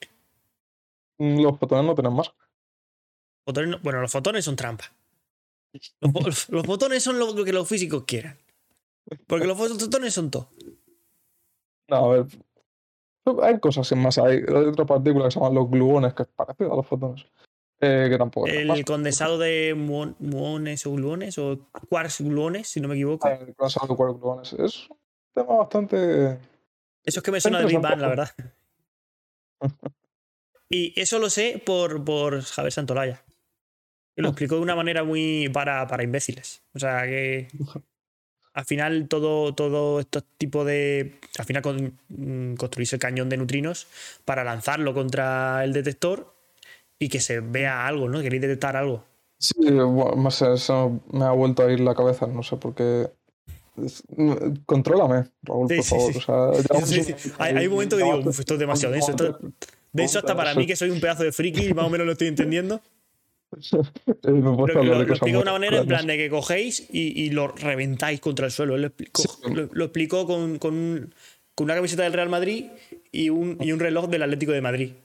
Entonces coge, y dice- coge y dije, ahora mismo es un reloj y solo veo que es un reloj. Ahora mismo es un neutrino, solo veo que es un neutrino o lo que sea. Pero lo cojo, lo reviento contra el suelo y ahora ya veo pues que la capa estaba hecha de cristal, que en el interior hay unos mecanismos, que hay ya una pila que es su energía y que de esta manera se justificaba pues todo este tipo de, de- de experimentos científicos y de partículas. Sí, es para ver lo que hay dentro. Exactamente. Exactamente. Básica- básica- Básicamente, ¿no? Es algo así. Vale, pues el caso, sí, madre mía. Eh, voy a intentar ir a tajo y responder a lo que me deja por el camino, que me ha dejado como varias cosas. Cañón de neutrinos, este, eh, sí, retiramos las partículas a los detectores estos, al que está cerca del cañón, al lado, y el que está tomado por saco. Eh, ¿Para qué? Por lo que te he dicho de las oscilaciones. Eh, ¿Por qué pasa lo de las oscilaciones? ¿Esto qué es? Eso es básicamente que tú produces un tipo de el- neutrinos, estamos hablando que antes, antes que había tres tipos de neutrinos, electrónico, muónico y tau, ¿vale? Tres. Nosotros producimos en el cañón mu, solo. Bueno, con alta pureza, ¿vale? Casi todos son de estos. Sí. Vale, el detector de cerca está para controlar, o sea, para ver que sí, son todos de estos. Guay. y para ver cuántos estamos, o sea, cuál es el flujo, ¿vale? Vale, porque son en Eh, línea, ¿no? Se lo ponen todos en línea, ¿no? Sí, en plan tú tienes el cañón, Y el cañón pasa por todos. El- el detector de aquí primero y luego el otro detector que está mucho más lejos, al estar mucho más lejos, pues son mucho más grandes, porque el, pues se va difundiendo, o sea, va creciendo. Sí, claro, que no es lo mismo a un tiro a 20 metros que A si a bocajarro, 150, que que- aceptar un poco, se va sumando el error. Exactamente. Entonces, pues eso, el- como el esto, pues por eso es más grande el del otro lado, ¿no? Porque el, el haz, pues cada vez es más grande. Eh, vale, pues eso es lo que se mide, se controla con el detector de cerca y con el de lejos volvemos a controlar, a ver qué pasa. O sea, en plan, vale, tenemos todos estos eh, neutrinos mu, Sí. ¿ahora qué? Eh, lo que se va a ver, que ya se ve en otros experimentos que ya existen, es que esos neutrinos se han transformado en otro tipo de neutrinos. En otro diferente, de otro- en otros dos. Diferente. Eh, no, o sea, el, el neutrino muónico, lo que era un neutrino muónico, ahora pues a lo mejor es un neutrino electrónico, tau, o, Pero o sí. un neutrino tau, creo. O sigue, si- pero sigue siendo un neutrino. Sigue siendo un neutrino, pero de otra clase. ¿Y eso, es la oscilación. O sea, Ah, vale, que va saltando, va cambiando. sí, conforme van viajando, eh, estos neutrinos van cambiando eh, el tipo. Eh, eso es un efecto que se consigue gracias a que tengan masa, que tengan una masa chiquitita además. Sí. Pues este tipo de efecto se consigue así. ¿Y qué, qué, qué efectos tiene ese neutrino? Que cambie de, cambia de carga, cambia de energía, cambia de, de masa. no, en plan, su. Su. Bueno, mm, no tienen, los neutrinos no tienen carga eléctrica, ¿vale? O sea, son neutros. Ok. Eh, la el tema de las masas es complicado porque aquí pasa una cosa, es que, em, ¿cómo decirlo? Tú piensas, dilo para un imbécil como yo. No, Haz la referencia con piedras. no, pasa una cosa, no, joder, es que no se puede explicar con piedras. Así por encima, o la pluma. Los neutrinos de, digamos, eh, no tienen una masa definida, los neutrinos electrónicos, los neutrinos muónicos, bueno, sí tienen una masa, pero... Va variando. ¿Puede haber un neutrino electrónico no. Con, la- con masas diferentes? No. No, o sea, no es que vaya variando, es. em, Va oscilando. Y así se tiene que va- quedar. van oscilando, o sea, hay. Digamos que existen. eh, a nivel fundamental, a nivel de la teoría, hay Sí. tres tipos de neutrinos que tienen una masa bien definida, ¿sabes? ¿Vale? Una masa que es una ya está, un número. Sí. Tres, tres tipos, tres masas.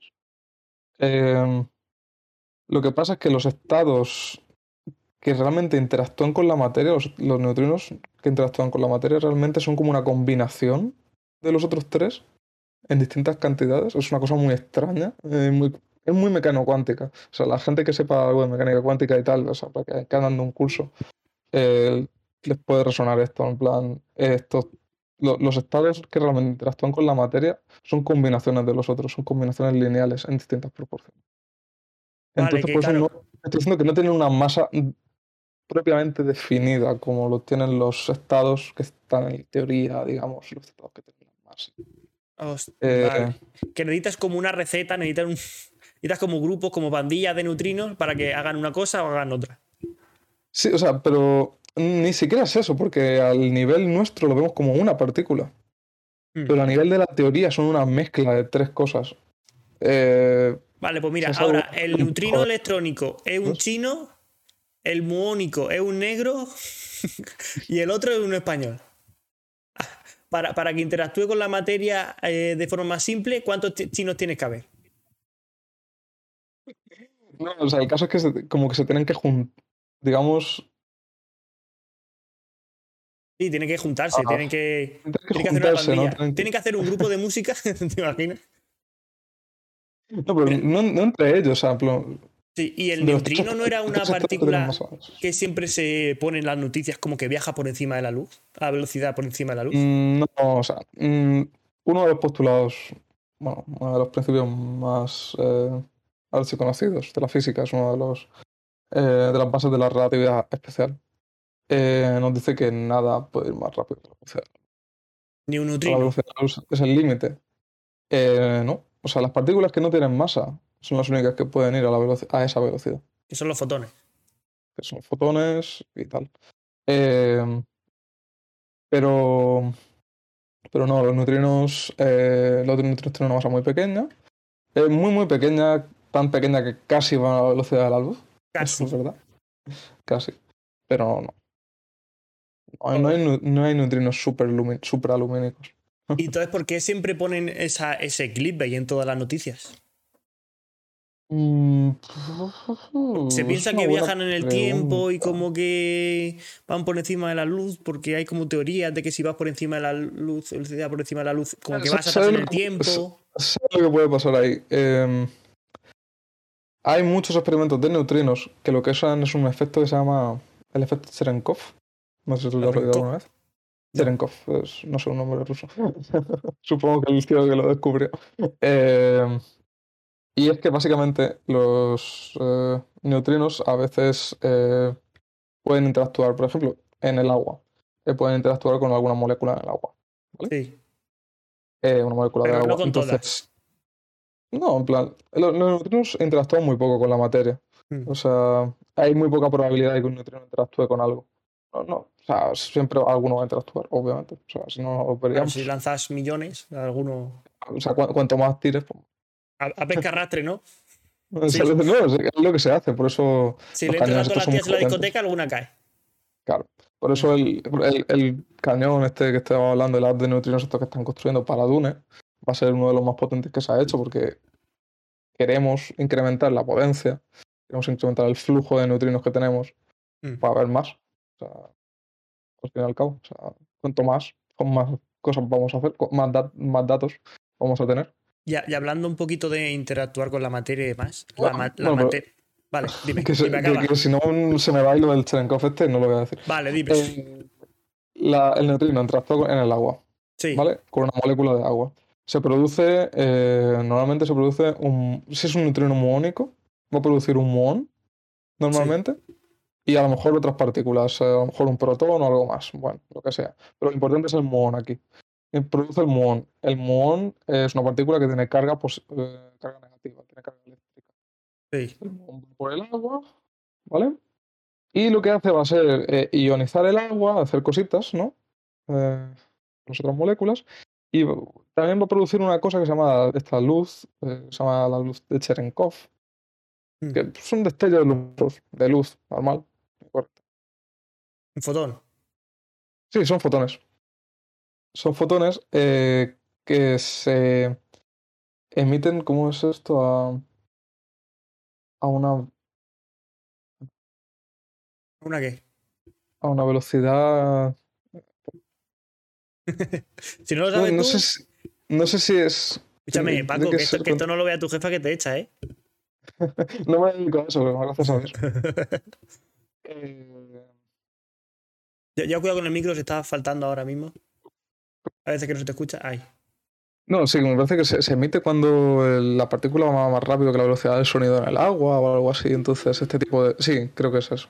Pero más que la del sonido, pero claro, pero del sonido a la, a la luz hay. Eso, a lo mejor es una confusión ahí, que me parece que sí, que para que esto se, para que esta luz se emita tiene que ir el muón más rápido que la velocidad del sonido en el medio en el que estés, en el caso en, el agua.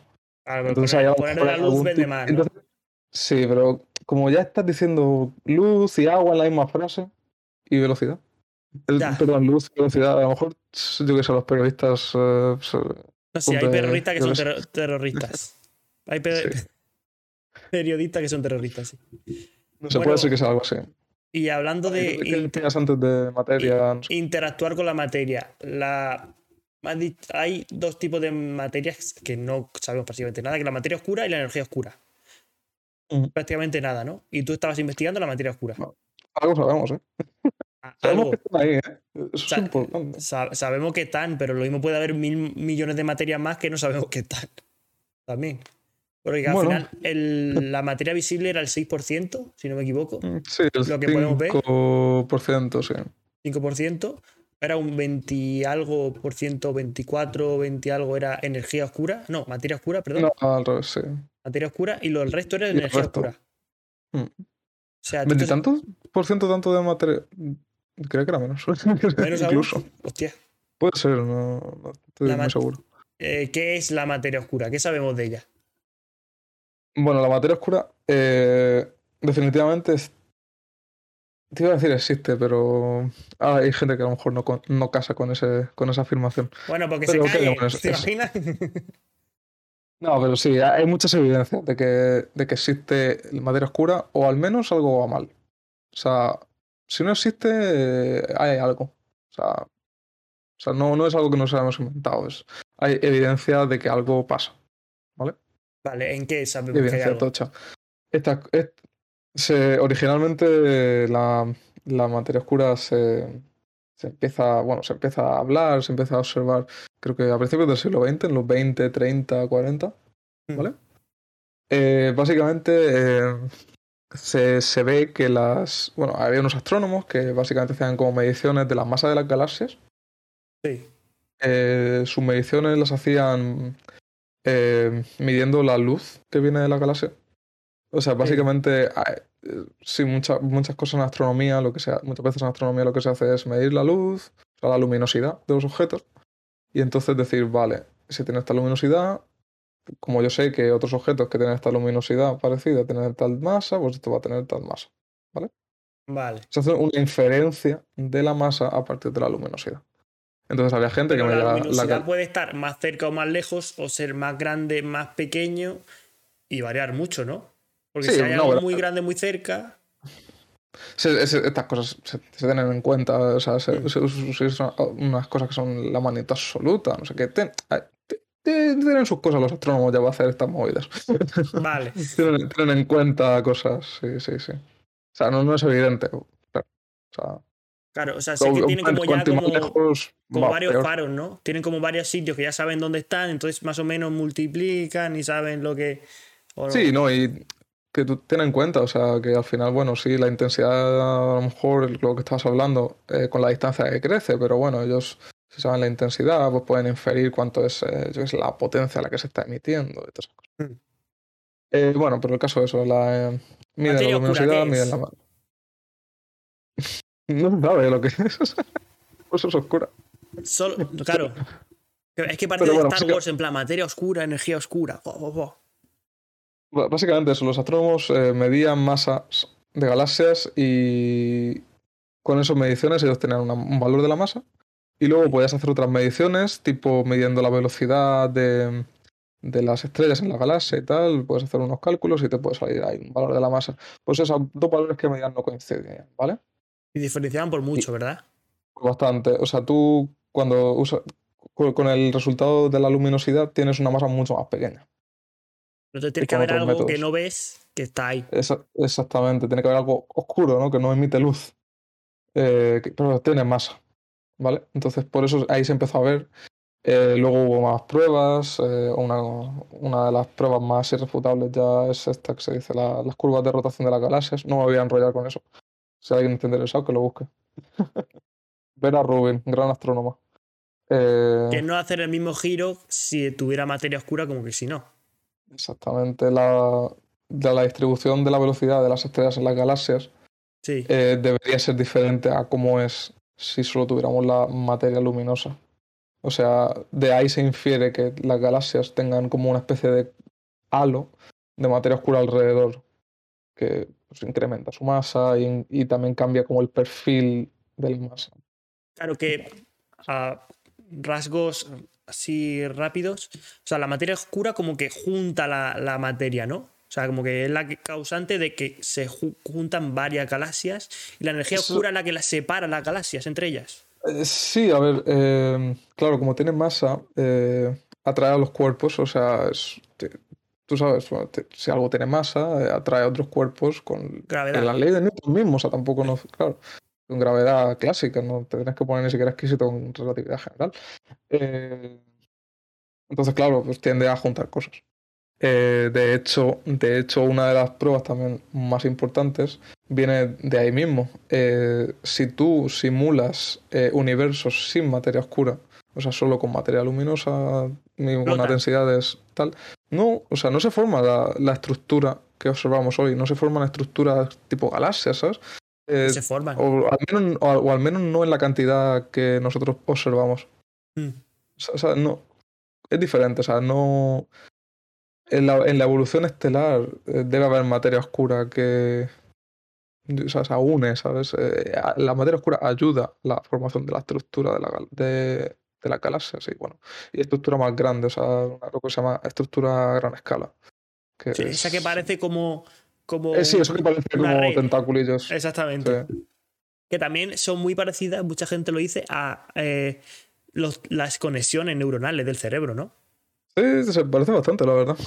Las representaciones estas artísticas, ¿no? Es, eh, esos tentáculos, ¿no? Esas formaciones y tal. Pues es la materia oscura es fundamental para eso. O sea, sin materia oscura, olvídate. De tener lo que tenemos hoy. Y la en, el, energía en el oscura. universo, ¿vale? Y la La energía oscura es la que hace lo separa. contrario, es lo que. Sí. La eh, causante en- del- de la expansión del universo. de la expansión acelerada del universo, además. Mm. Ah, pero ahí ya no te puedo expandir mucho porque mi conocimiento cosmológico es limitado. O sea, por, por lo, por lo que sé, o sea, cuando tú dejas un, un- Ahí no tengo nada aquí, no tengo lo- el estuche aquí.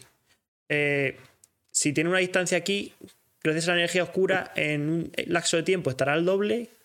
En el otro lapso de tiempo estará al doble del doble. En otro lapso de tiempo estará al doble del doble. Y como que nunca llegará hasta el punto de que va más rápido que la luz, pero no es que se mueva más rápido que la luz, sino que ese espacio se está moviendo al, Se está ampliando el espacio, sí. Exactamente, que se está creando espacio. O sea, yo a veces pienso, se crea espacio, el espacio existe, el espacio es una dimensión. O sea, hay más dimensiones, como hemo- hemos hablado antes. ¿Qué coño es eso? Eso es un tema interesante, ¿no? El ¿Qué es una dimensión? Ah, bueno, tú... ah, vamos a hablar de esto ya, ¿no? Eh, tú sabes, ¿no? Vivimos en cuatro dimensiones. Que al Eh. menos los percibimos así. X, Y, Z y el tiempo. Bueno, X y Z es un sistema de coordenadas, ¿no? Sí, Sí, bueno, que eh, ancho, altura, profundidad. Sí, y el tiempo que pasa y tal, ¿no? O sea, cuatro. Eh, cuatro, uno es especial. No las Ah, otras. eh, El tiempo una no es- igual. Eh, La luz y el tiempo, a los físicos, son como el comodín. O sea, puede ser lo que os dé la gana. Es una hombre, dimensión no, o. Sí, sí, sí. Esto que se hable. Aquí un ingeniero te lo está echando en cara. La luz y el tiempo es lo que os dé la gana.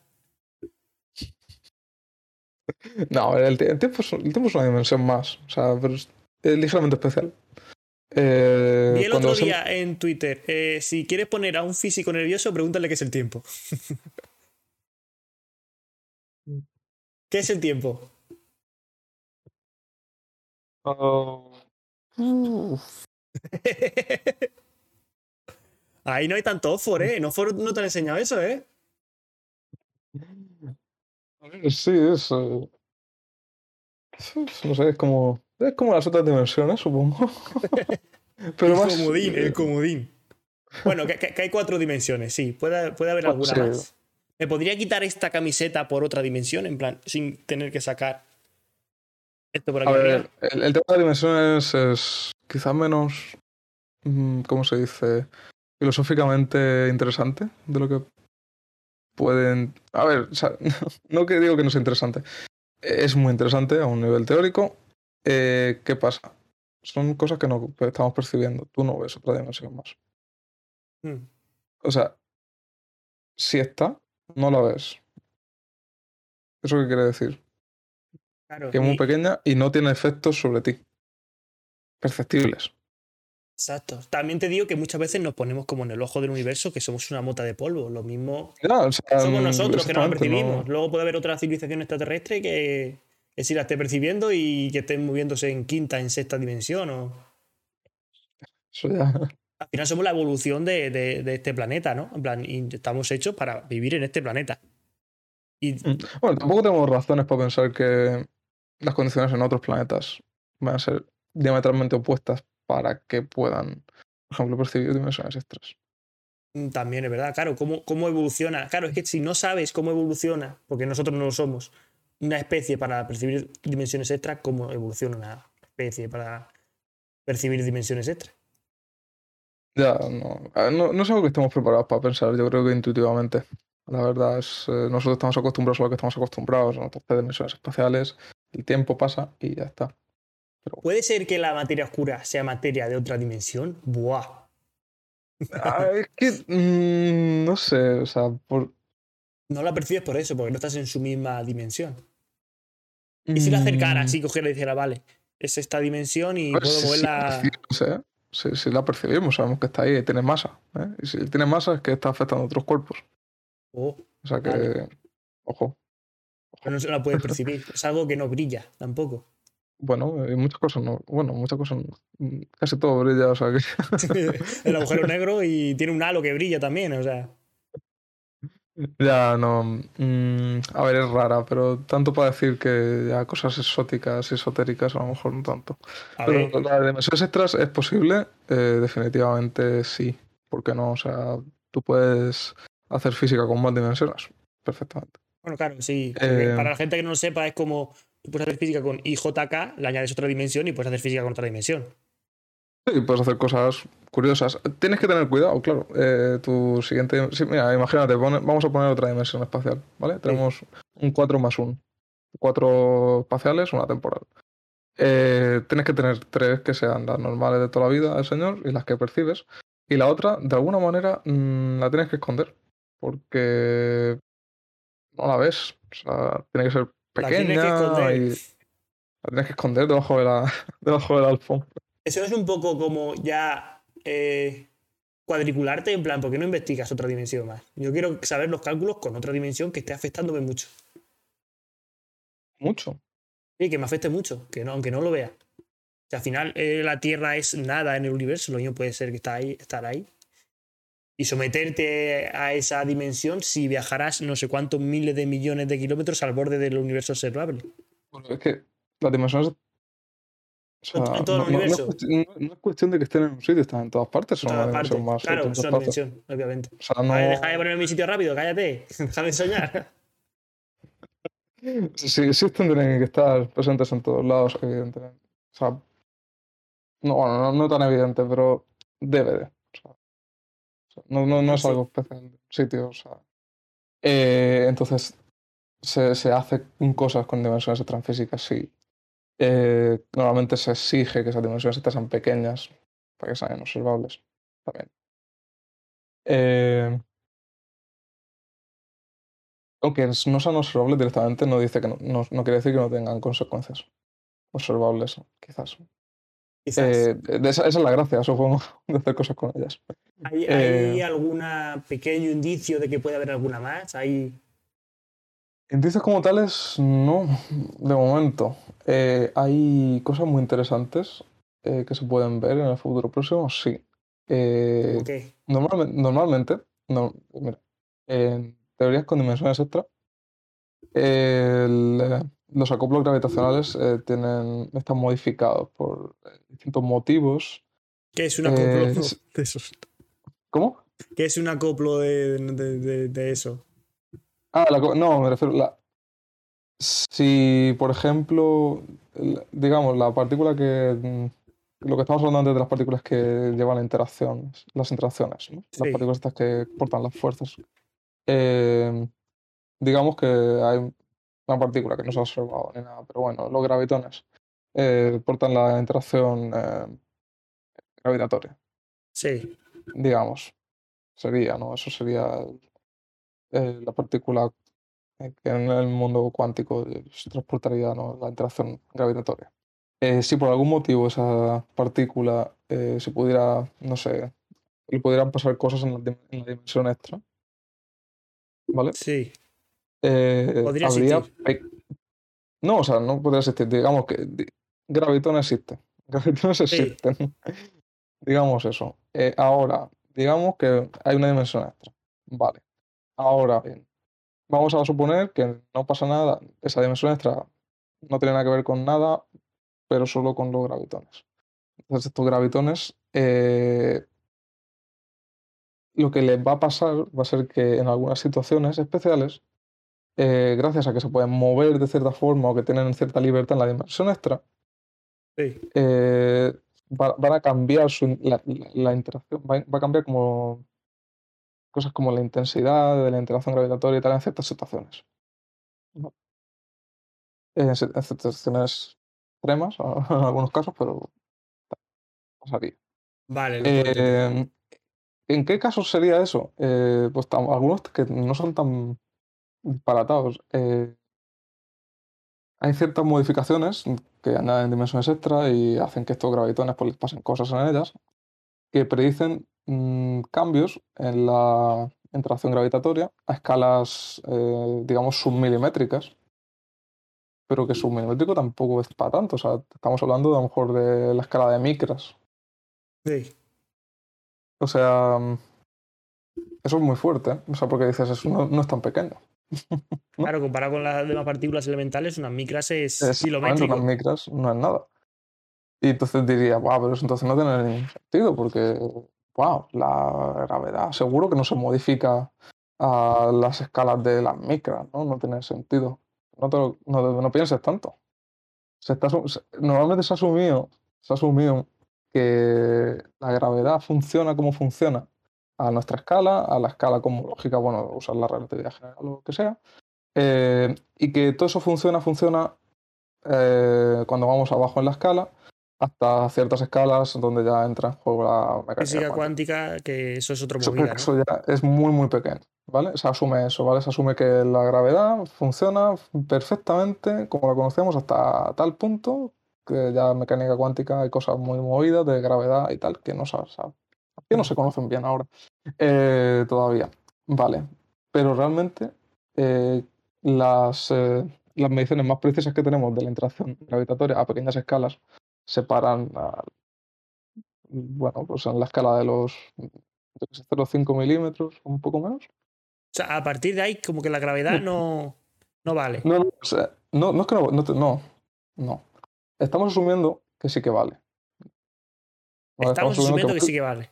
En la física normalmente se asume que la gravedad de puta madre, perfecta, eh, tal cual la conocemos, hasta que entran en juego las cosas de gravedad cuántica y tal, a unas escalas mucho más pequeñas. Pero realmente nosotros, los seres humanos, solo hemos sido capaces de probar la gravedad hasta escalas tipo milímetro, eh, un poco más abajo del milímetro y tal.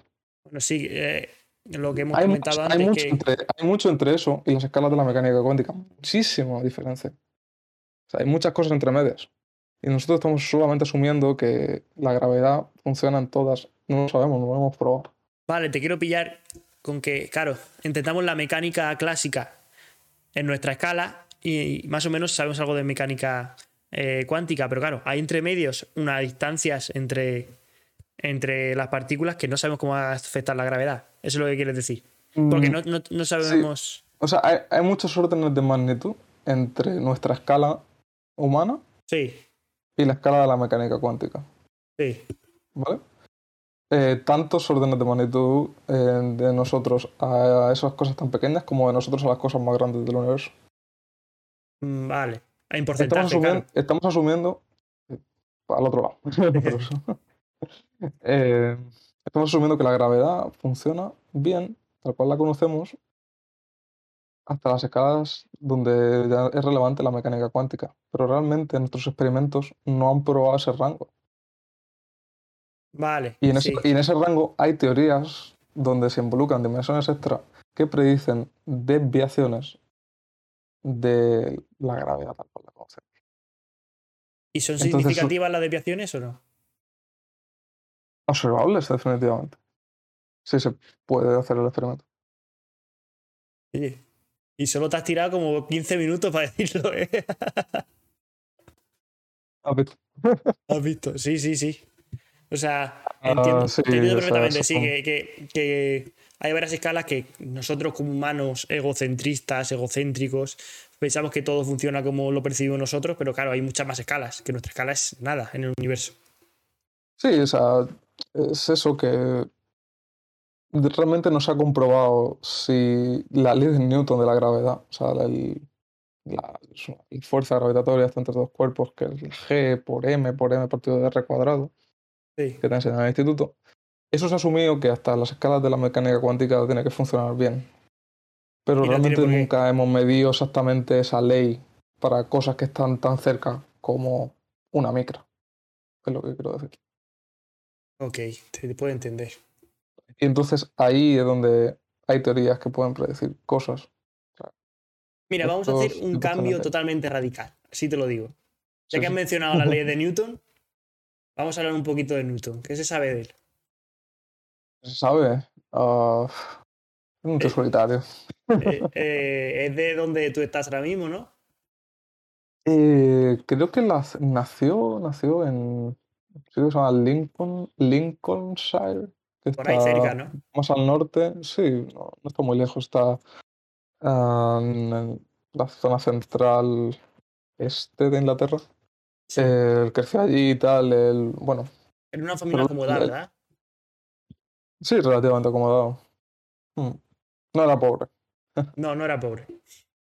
Pero luego estudió, ¿dónde estudió? Tuvo Eh, movidas, ¿no? estudió, Con la en familia. estudió en Cambridge. Estudió en Cambridge y fue profesor allí. Eh, con la ¿no? familia. Sí, mm, su padre murió un par de meses antes de que él naciera. Mm. Eh, creo que él tenía un padrastro, tenía problemas. O sea, sí, en esa época se llevaba, ¿no? Se te moría el marido, te echabas otro, se te moría la mujer, pues te echabas otra. O sea, eso era así. No Bueno, esperabas también. mucho. No, Claro, sí. también, pero antes pues, más todavía más rápido. Ya. Eh, nada, y Y- eso, pues no se llevaba bien con la. Al menos con el padre adoptivo, creo. No sé con la madre cómo se llevaría.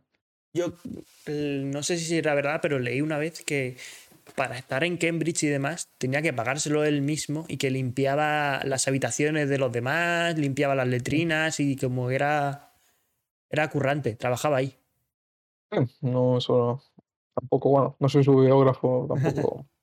tampoco Y- sé todo sobre Newton. Y como, Pero- como científico, eh, Newton, ¿qué tal? Guay, ¿no? Bueno, a ver, definitivamente hizo muchas cosas. A los Era muy 23, activo. ¿no? Sí, muy- era bastante joven cuando empezó a hacer ya descubrimientos significativos. O sea, se le deben muchas cosas. O sea, era muy, muy activo, hizo cosas en muchísimos ámbitos. Eh, estamos hablando de, de la óptica, la mecánica, eh, mecánica celeste, matemáticas. También hacía cosas de teología, alquimia, era la química de la época. La alquimia, sí, el transmutar oro. Sí, bueno, y otras cosas de cos- mm, cosas de alimentos y experimentos hay con sustancias. Y, y Se, como se que que su. entrado con mercurio cuando murió, le, vieron trazas, o sea, hace unos años, eh, en parte de sus restos, creo, se, se había encontrado mercurio, algo así. Claro, mercurio. claro, es O sea- que era como el mercurio en oro o algo lo que se quería transformar o el Y aluminio en di- oro. Diferentes cosas. También estaba, creo que en el tema este de la piedra filosofal, que es como una especie de compuesto, ¿no? Que tú lo, cuando Harry lo hacían, ¿no? Se lo comían y se, se volvían inmortales o algo así.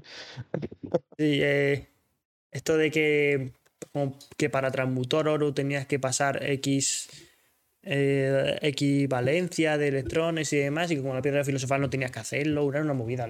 Era el- los trucos, era pillarte los trucos Sí, sí. Es básicamente como un Full Metal Alchemist. Exactamente. Y, y su- supuestamente sus leyes de Newton lo descubrió otra persona, ¿no? Fue. Ah, se dice, El- se dice que, por ejemplo, la ley de la gravitación universal que estamos hablando antes, que es la famosa ley que va como el, el inverso del cuadrado de la distancia, eh, había rumores que el otro, otro famoso científico de la época, Robert Hooke, que es el tío que también hizo lo de la ley esta de los muelles, Sí, la ley de Hooke de los muelles, eh, que la había de- descubierto él, quizás. Ah, él, él creo que clamaba que la había descubierto él, creo. Eh, eh, nunca se puede demostrar. O sea, creo que eh, creo que sí que en algún momento algo se vio, que tenía notas donde estaba probando algo con una ley que dependía también de la distancia o algo así. A lo mejor del inverso de la distancia, pero no, pero no no está era. 100% claro de que realmente se lo quitara o no. Por lo que vi en Cosmos, eh, él no, no. Claro, él era como una persona muy rara, ¿no? Él no, no salía de su casa, de hecho se dice que murió virgen y que eso es. nunca, nunca que era muy, muy. Prácticamente como sería él, los más, ahora sería como Asperger, autismo, más muy centrado, muy inteligente, pero muy centrado en lo suyo y con dificultad para relacionarse. y Ah, que, sí, y que no, él no pero- quería pu- publicarlo, o que lo había hecho y que no le daba importancia. Y que otro Sí, se, astrónomo. se dice que era muy como humilde con sus descubrimientos en algún sentido. O sea, que no le daba importancia a los descubrimientos sobre física y tal. Aunque luego por otra parte sí que le da importancia porque de- se conoce una cosa que es muy conocida también de Newton, es que tiene una gran rivalidad con un matemático alemán de la época que se llama Gottfried Leibniz. Sí, Am, básicamente se disputaban la invención del cálculo infinitesimal. sí. Básicamente, pues todo el tema este de derivadas, integrales, Mm. hacer cosas, ¿no? Eso que Eh, odio pues- tanto. Sí, supongo, supongo que ese, ese es el feeling general de los estudiantes de ingeniería. ¿De qué vas? Es que, es que, si es que no vale para. Si es que luego un ingeniero, bueno, que eso es otra cosa. Es que un ingeniero luego controla la máquina. Yo sé ver la máquina y sé cómo funciona. Y, sé, y al final manda, no hace otra cosa. Manda en la fábrica y poco más. Pero bueno, eso es otra, otra historia. Eso, Eh, es por- eso es por otros podcasts sobre las leyes educativas, supongo. exactamente. Am, Y además de eso, que, sí, que- bueno, se, que se odiaban bastante, o sea que no le daba importancia, pero sí, porque con ese se mandaban cartas que se ponían finos, ¿sabes? Había salseo ahí. Era salseo. Pero claro, sería como de la época con educación. En plan, yo creo que usted No, es tan bueno. Seguramente eran muy petimetres también. Y, y, su re- y mucha gente lo compara con Einstein, que Newton y Einstein son como los dos más grandes. Para ti, ¿quién es el más grande? Y, y explica un poquito de Einstein, ¿no? Un poco quién era. Ver, Einstein. ver, tiene contribuciones tochas, o sea, claro. Solo tiene un premio Nobel, pero podría tener cuatro en un año, ¿no? Eso dicen. Eso dicen. A ver, a Einstein se lo conoce fundamentalmente por A, la relatividad general, Sí. Que es bastante conocida. Luego también la relatividad especial, que es. Tiene que ver. O sea, es Prima hermana. prima hermana, exactamente. Fue lo que, lo que vino primero. O sea, era especial porque. Es que, por ejemplo, eh, es una cosa que no me mola. O sea, ¿por qué se llama especial? O sea, entiendo por qué se llama especial, pero me parece una elección de palabras muy pobre. Eh, Como Yo- llamar a tu hijo eh, Aníbal. a- no, Aníbal, no, perdón. Sino eh, mata- matador, no sé qué, no sé cuánto. Mm, Sí, no sé, se, se le podría llamar relatividad restringida. O sea, yo creo que en- encapsula mejor su significado, pero bueno, eso ya. Eso ya son cosas de física. No, que no- no es para mí para discutir. Eh, pues eso, se lo conoce por esas dos cosas. Y por lo que le dieron el premio Nobel realmente, que no fue por eso, em, que es eh, el efecto fotoeléctrico, que tú deberías conocerlo como ingeniero electrónico que eres. Exactamente. Eh, de hecho, porque se basa en muchas cosas así. Sí, es una de las bases ¿no? de, de gran parte de, de muchos dispositivos electrónicos, ¿no? Como los mandos a distancia. el mayor físico de, la- de los mayores físicos de la historia y tiene el premio Nobel por algo de ingeniería, ¿eh? Ah. Realmente, bueno, lo que le dieron el premio Nobel por eh, entender, eh, digamos, el fundamento teórico detrás del efecto. Vale, por las matemáticas. Sí, claro. Genio matemático. Sí. Bueno, sí, matemático, físico, o sea. Pero ese año también, si hubiera hecho como. Él lo sacó a los 23, supuestamente, como Einstein, ¿no? Que es del club de los 23. Sí, sí, tenía 23 años. En mil- eso era 1905, creo. En ese año publica tres papers, creo, tres. O al menos tres famosos. Eh, son ese del efecto fotoeléctrico, Sí. eh, por el del- es el que le dieron el Nobel. Eh, publica también unos artículos sobre la relatividad especial. Sí. Y también publica otro artículo, que creo que fue el primero de ese año, que va sobre el movimiento browniano. Eh, ¿Qué es eso? ¿Movimiento Es qué? por- browniano. Es, creo que es un matemático. No sé quién era Brown. que era, era un matemático o era un botánico o algo así inglés. Básicamente, este, el, el tal Brown lo que hizo fue ver que cuando él echaba polen al agua, en la Sí. Si tú eso lo mirabas al microscopio, veías que las partículas de polen hacían cosas muy raras. Es un movimiento muy extraño. Y aun estando el agua quieta en apariencia, ¿sabes? Sí. O sea, las partículas hacen cosas raras. O sea, sí. Y eso, bueno, es eh, básicamente Einstein en ese paper lo que hace es estudiar este tipo de movimientos y, bueno, le da eh, una explicación desde un punto de vista, iba a decir termodinámico, pero es una, es una cosa que se llama física estadística que tiene con la termodinámica y tal. O sea, es una Sí. cosa que eso le básicamente explica que eso le pasa a las partículas que están en suspensión ahí por motivos ahí de. El caos, ¿no? La aleatoriedad. Mm, No, es más como termodinámica. Mm. Esa, ese paper es como termodinámica. Luego tiene el paper del efecto fotoeléctrico, que es mecánica cuántica, básicamente. Mecánica cuántica de la antigua. Aunque, Eh, aunque ¿qué se él rechazaba un poco la mecánica cuántica, ¿no? Sí, o sea, en estos momentos, cuando lo, de efecto- en lo del efecto fotoeléctrico, la mecánica cuántica estaba en pañales, básicamente, y no estaba formalizada. Vale. Entonces él hace esto en, este, en esta situación donde la mecánica cuántica está empezando. Él- es cierto que luego cuando se va formalizando, él sí que es crítico con la mecánica cuántica en ciertos sentidos. Es como su gran error, ¿no? Que se llama, el gran error de Einstein. Eso dicen, pero no entiendo por qué. No sé, como ahora está tan. Era tan. Tiene que ser perfecto, porque una persona no puede equivocarse. Y más Ya, Einstein, no, que es como. eh, tener algunas críticas sobre el tema de la, de la mecánica cuántica, pero sea sobre todo, ah, no sé, criticaba que ah, había cosas que no se entendían o que era un marco incompleto, un marco teórico incompleto por algunos motivos. Pero bueno. ¿Y a cuál podrías por delante? bueno. ¿A Einstein o a Newton? Ah, para decirte porque es que sus contribuciones Tiene que haber un Messi. bueno. están en Tiene que haber un. Una cosa, tienes un Messi y tienes un Pelé. O sea, y no puedes comparar Será porque Cristianito. en, Cristianito. en épocas diferentes. Ah, bueno, épocas diferentes, claro. Muy diferentes, estamos hablando. Es que es lo mismo que Pelé y Messi, están en otras épocas.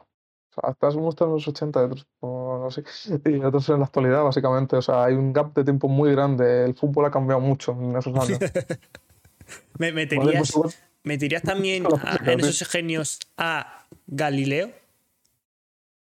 En, en Galileo hizo cosas bastante interesantes. Eh, todos los- todas las contribuciones que llevaron a Einstein, ah, iba a decir a Einstein, a Newton a, a formular sus leyes de la dinámica, que es por la- una de sus contribuciones fundamentales.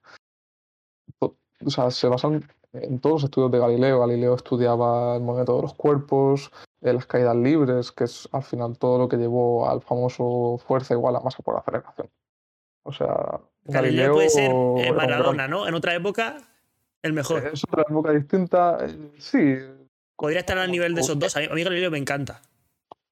yo, yo diría que es- es, eh, era como el coach espiritual de, de Newton, en algunos sentidos, ¿no? O sea, hizo, hizo muchas cosas, hizo muchas cosas Galileo. Esto también, bueno, observaciones de la Luna, ¿no? De los eh, satélites de, de Saturno, era, ¿no? Eh, Sí, también Era un, era un crack, hizo muchas cosas. En la muchas cosas. Los primeros planteamientos relativistas son, se deben a Galileo. La, la- el La barco. caída. o sea, porque, porque relatividad, si, si tú dices relatividad ahora, la gente piensa en relatividad especial y cosas así raras de Einstein, ¿no?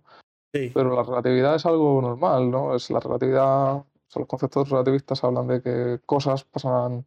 eh, que una cosa puede pasar eh, a algún sitio y lo pueden ver distintos observadores, cómo los ven, si se están moviendo de formas diferentes respecto uno del otro. Claro, es relativo. De las cosas relativas, exactamente, a distinta gente, a distintos observadores. Entonces, eh, Galileo ya fue uno de los primeros que empezó a pensar, ¿sabes? Eh, vale, si uno tiene una piedra de eh, barco, ¿cómo lo ve él en el barco y cómo lo ve desde fuera del barco? Cosas así, ¿sabes? Es que es lo mismo que pensaba Einstein, ¿no? En plan, Einstein pensaba si iba con una vela en una bicicleta a la velocidad de la luz, que cómo se vería él, si se pondría al lado, qué pasaría. Al final, uno, una de las grandes, bueno, una de las grandes eh, ideas que tuvo Einstein también, en este caso por la relatividad general, fue una, sí, una especie de planteamiento como el que tú dices, que es eh, si estoy en una cabina cerrada, Mm. ¿Cómo puedo saber si en realidad estoy en un cohete y estoy acelerando? ¿O estoy en caída libre? Estoy en un ascensor que se está cayendo. O sea, la sensación es la misma. Las fuerzas que tú sientes son las mismas. Las fuerzas aparentes son iguales. Si me están por la- en, la- en el techo o en el suelo. Sí, o sea, tú no puedes, no puedes distinguir eh, la aceleración para arriba, por ejemplo, de la caída libre hacia abajo en un campo gravitatorio. Y en. Y eso es una de las. Eso, eso es el principio de equivalencia, es una de las piedras angulares de la relatividad. Y Stephen Hawking también estaría al nivel de esos tres, que para mí son los tres más grandes, serían Messi, Cristiano, Pelé. ¿Stephen Hawking estaría ahí? ¿O es más eh, marketing? A ver, no quiero. O sea, es que cualquier cosa que digas. Insúltale, una porfa. mierda. No, o sea, Esto vende. sí, lo sé. Eh, era un gran físico. Mm. O sea, hizo grandes contribuciones. Y, y yo, por mucho que lo vaya a criticar, posiblemente no vaya a hacer contribuciones tan importantes como hizo Hawking en su vida. Pero sí que es verdad que quizás no está a la altura de esos otros dos. Y sí que hay otros científicos que sí que pueden, que sí que estuvieran a esa altura. Como Y que se les da Galileo. mucho menos importancia. Galileo. Como Galileo, por ejemplo. Galileo sí, quizás hizo descubrimientos más relevantes. Piensa que Galileo es en Hawking. 1500, ¿eh? Y que si investigaba algo tenía la iglesia que lo mataba. De hecho, lo, No lo sé, sí, encerraron de por pero- vida. El potencial de, de Galileo yo creo que era enorme, o sea, y en esa época tan difícil de investigar, él aún así era muy diligente, él, bueno, de su vida, sus peleas ¿no? con la iglesia y tal, Mm. eso. Que me hace mucha Pero gracia porque- A Galileo lo condenaron. Galileo dijo: ¡Me arrepiento! ¡Me arrepiento! Y, y fue como, vale. Entonces solo a tu casa. bueno, solo tu casa. Y entonces Ah, Hawkins. Sí. No sé, Hawking eh, hizo cosas chulas, o sea, hizo muchos trabajos, sobre todo al principio de su carrera, eh, los 60-70, mm, eh, cosas sobre cosmología, todo el tema este del Big Bang. Bueno, no- él no propuso eh, Big Bang ni nada, pero bueno, él trabajó mucho en esos temas, eh, trabajó en cosas de agujeros, en muchos temas de agujeros negros. Eh, por ejemplo, a él se le debe uno de los resultados que posiblemente sea de los más clave en la mecánica de agujeros negros, que mm, es la Se de evaporan. que los agujeros negros se evaporan, exactamente, que tienen temperatura, que tienen entropía, ¿sabes? Que Que giran, ¿no? O que, Mm, Eso, bueno, también giran, sí, pero eso, eso, eso- que tienen campo poco antes. magnético y demás. sí, no, eso- esos son, esos son otros dos tíos los que lo hicieron, pero un poquito antes. Pero sí, no, Hawking es- está además en la línea esta de temperaturas, agujeros negros, obedecen ciertas leyes, eh, ¿no? su temperatura, con su superficie, la superficie, ¿no? Hizo cosas muy guays en, ese, en esos campos. Si tuvieran Eh, son- son cosas que ¿estarían cambiaron el- calientes o no? ¿Cómo? Si tuvieran temperatura, ¿estarían calientes o fríos en, en relación humana?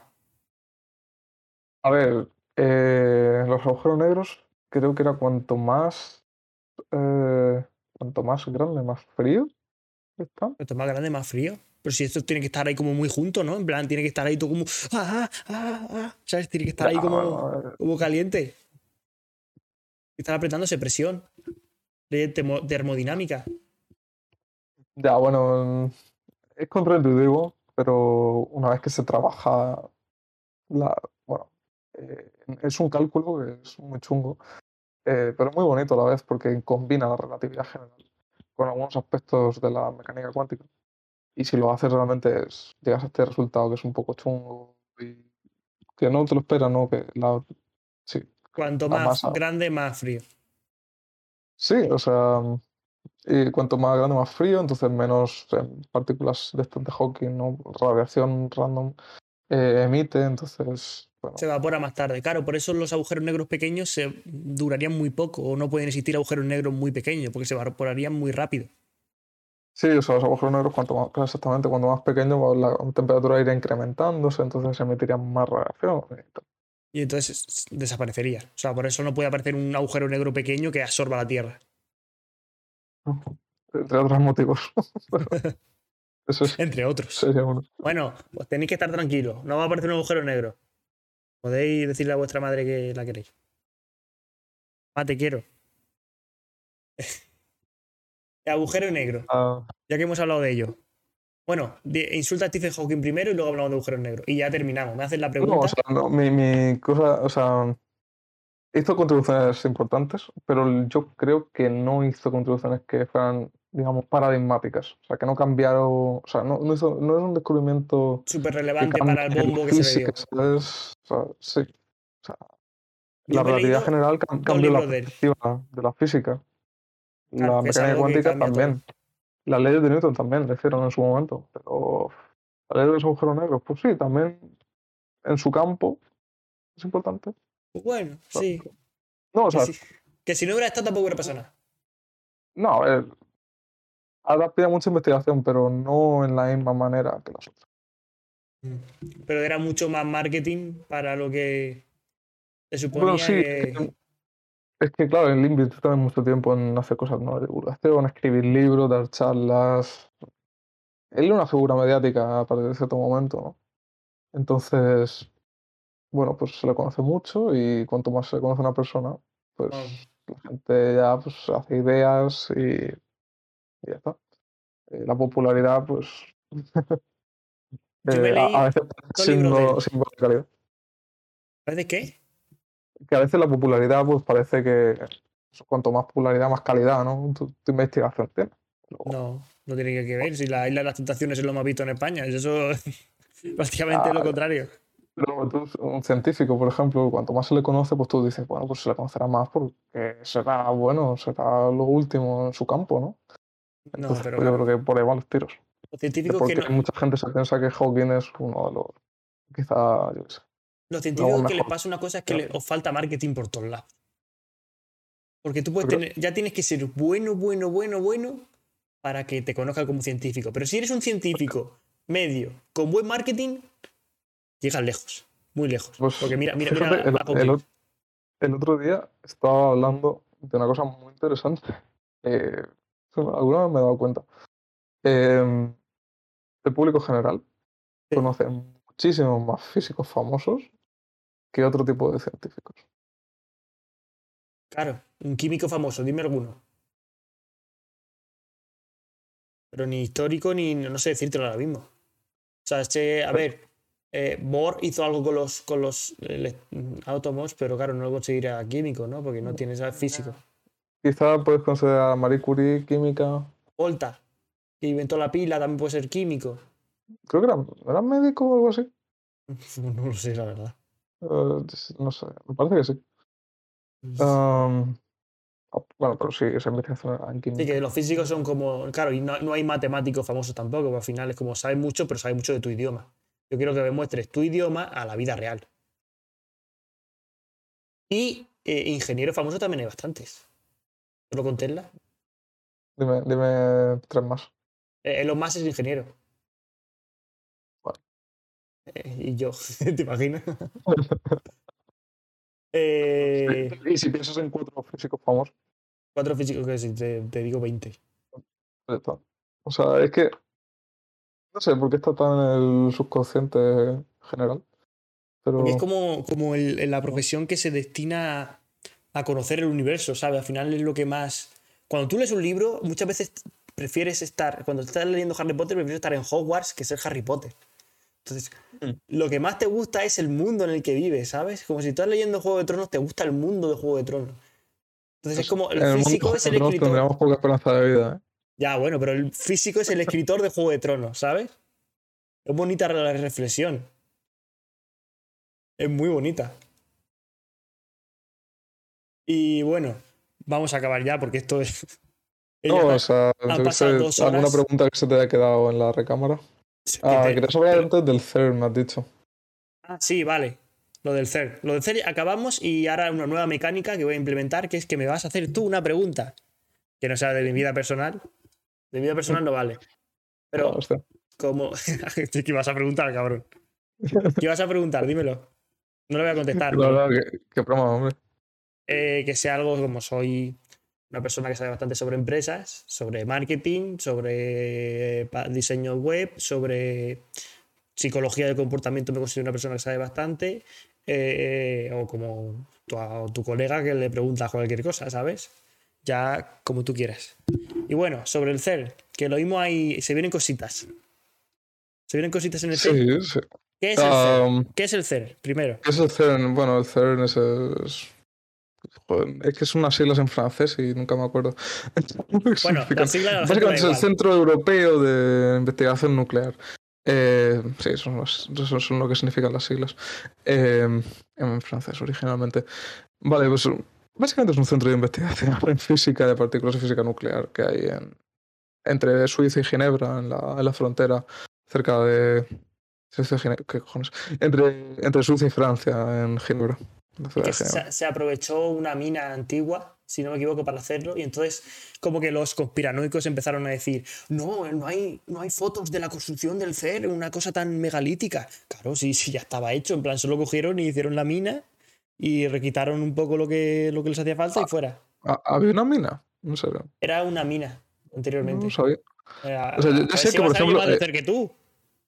Eh, El EHC, por ejemplo. eh, o sea, la construcción fue rápida, entre comillas, porque el túnel ya estaba construido. Claro, porque era una mina. Pero estaba construido porque había otro experimento antes. Lo que no sé ya si es que antes sí había una mina. O sea, yo sé que hubo movidas con el mundo desconocido y todos estos, claro, y dijeron.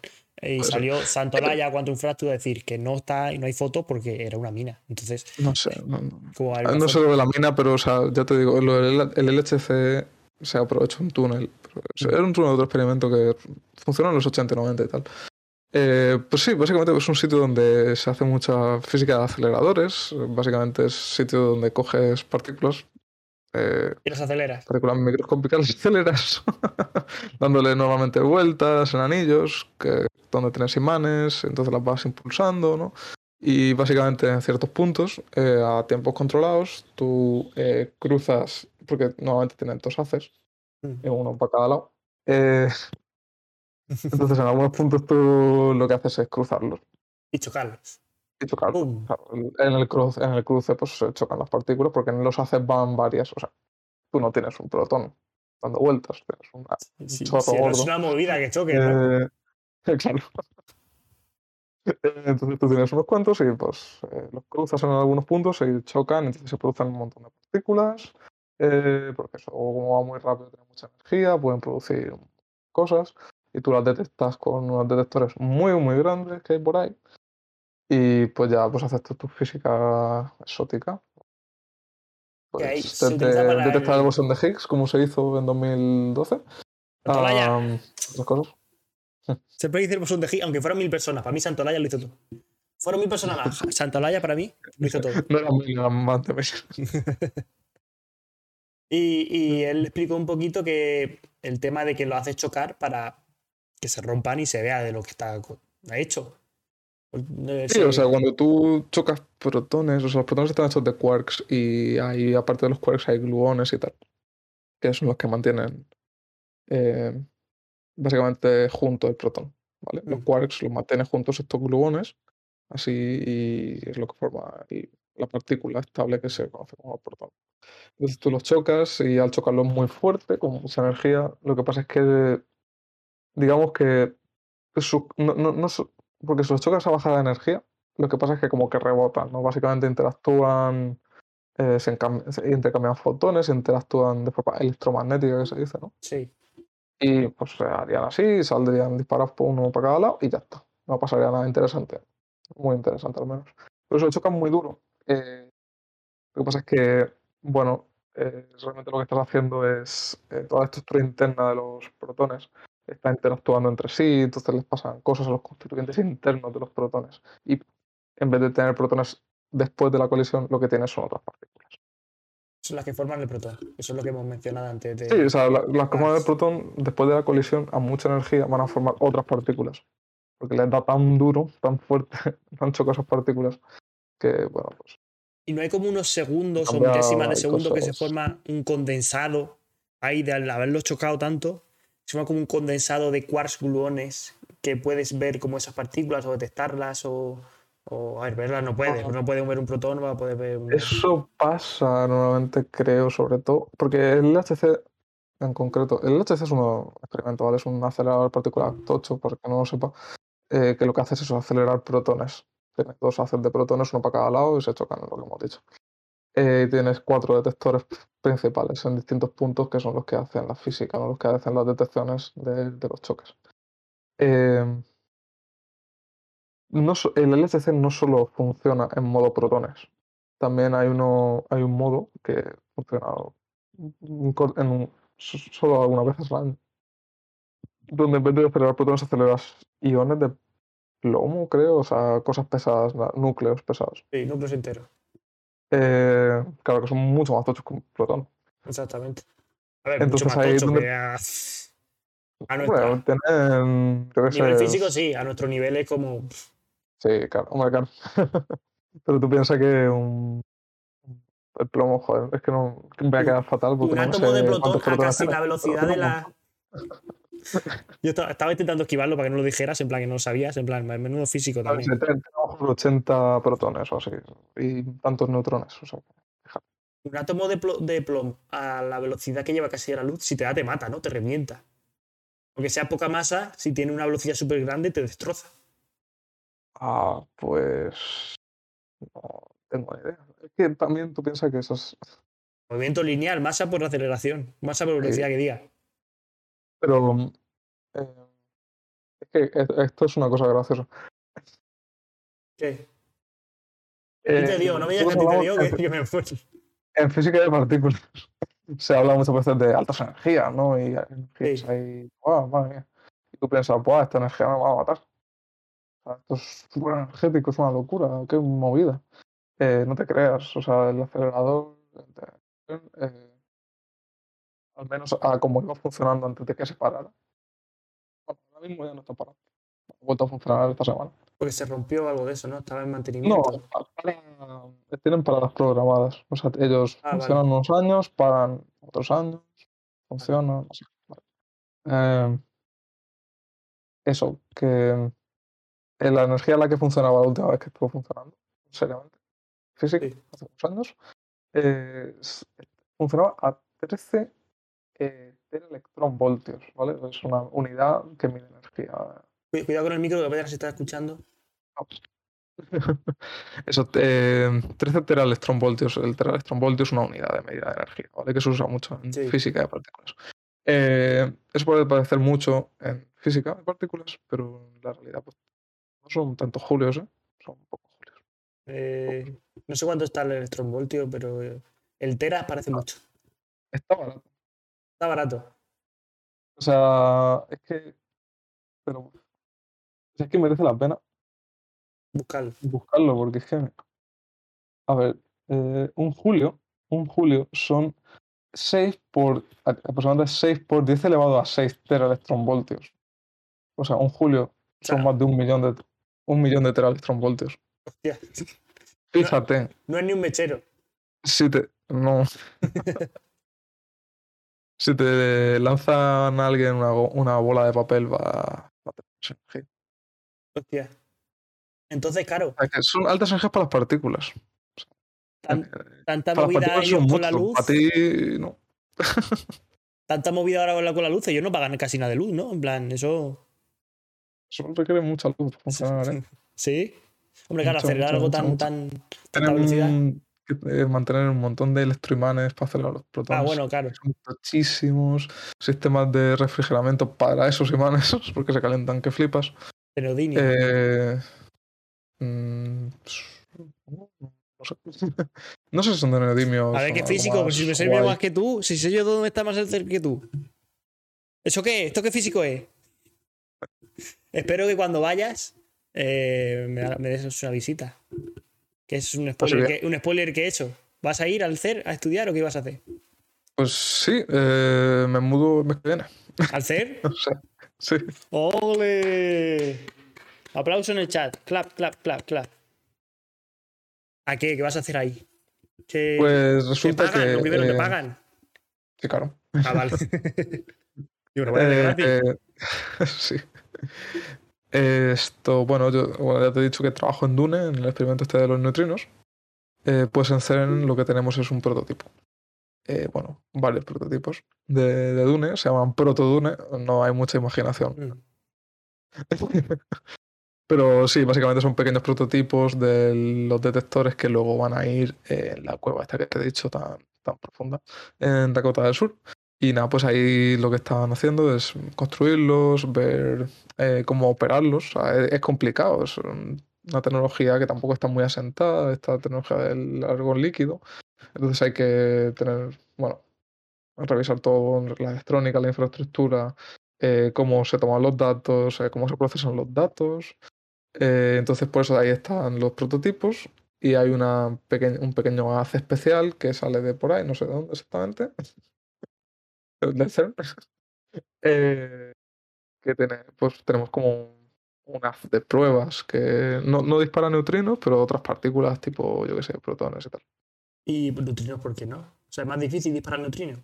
O directamente no, está Mm, diseñado No, para o sea, neutrinos. no está diseñado para eso. Ah. Hay... A ver, no, y además. eh, En el CERN hay, hay haces de neutrinos en algunos sitios y hay experimentos que los usan. Pero es que es una historia porque este detector está a piso llano. Eh, no está bajo tierra. El tema de que esté bajo tierra es importante porque si no tenemos mucho, mucha contaminación de otras partículas que van a, a llegar al detector y van a interactuar. Entonces a lo mejor, no sé, si tenemos una interacción de eh, un neutrino y a la vez tenemos un montón de contaminación por otras partículas, a lo mejor no se vería bien, no sé. Se- eh, lo que se utiliza en el test se utilizan protones y otras partículas que son, yo que sé, piones y cosas así que son más pesadas, eh, que esas sí que dejan una, mm, una señal clara, aunque haya más ruido o lo que sea. Sí. Y muchas muchas veces, y mucha gente se piensa en plan, para habiendo otras cosas que investigar en el mundo, ¿por qué se investiga eso? ¿Por qué no se, se investiga el cáncer o por qué no se da ese dinero a gente que pasa hambre? ¿Por qué se investigan estas cosas? La motivación principal es por saber. Por saber. O sea, las cosas se hacen por saber que es así, o sea, por conocer. Eh, es el la motivación principal.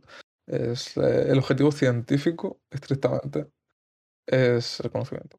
Eh, luego, bien, eh, toda esta investigación, en física de partículas sobre todo, eh, acarrea un montón de otras consecuencias eh, que son ¿Cuál? altamente beneficiosas para la sociedad. Si ¿Cómo no cuál? existiera el CERN y no existiera la investigación en física de partículas, no tendrías internet. Exacto. Entonces, por ejemplo, eso.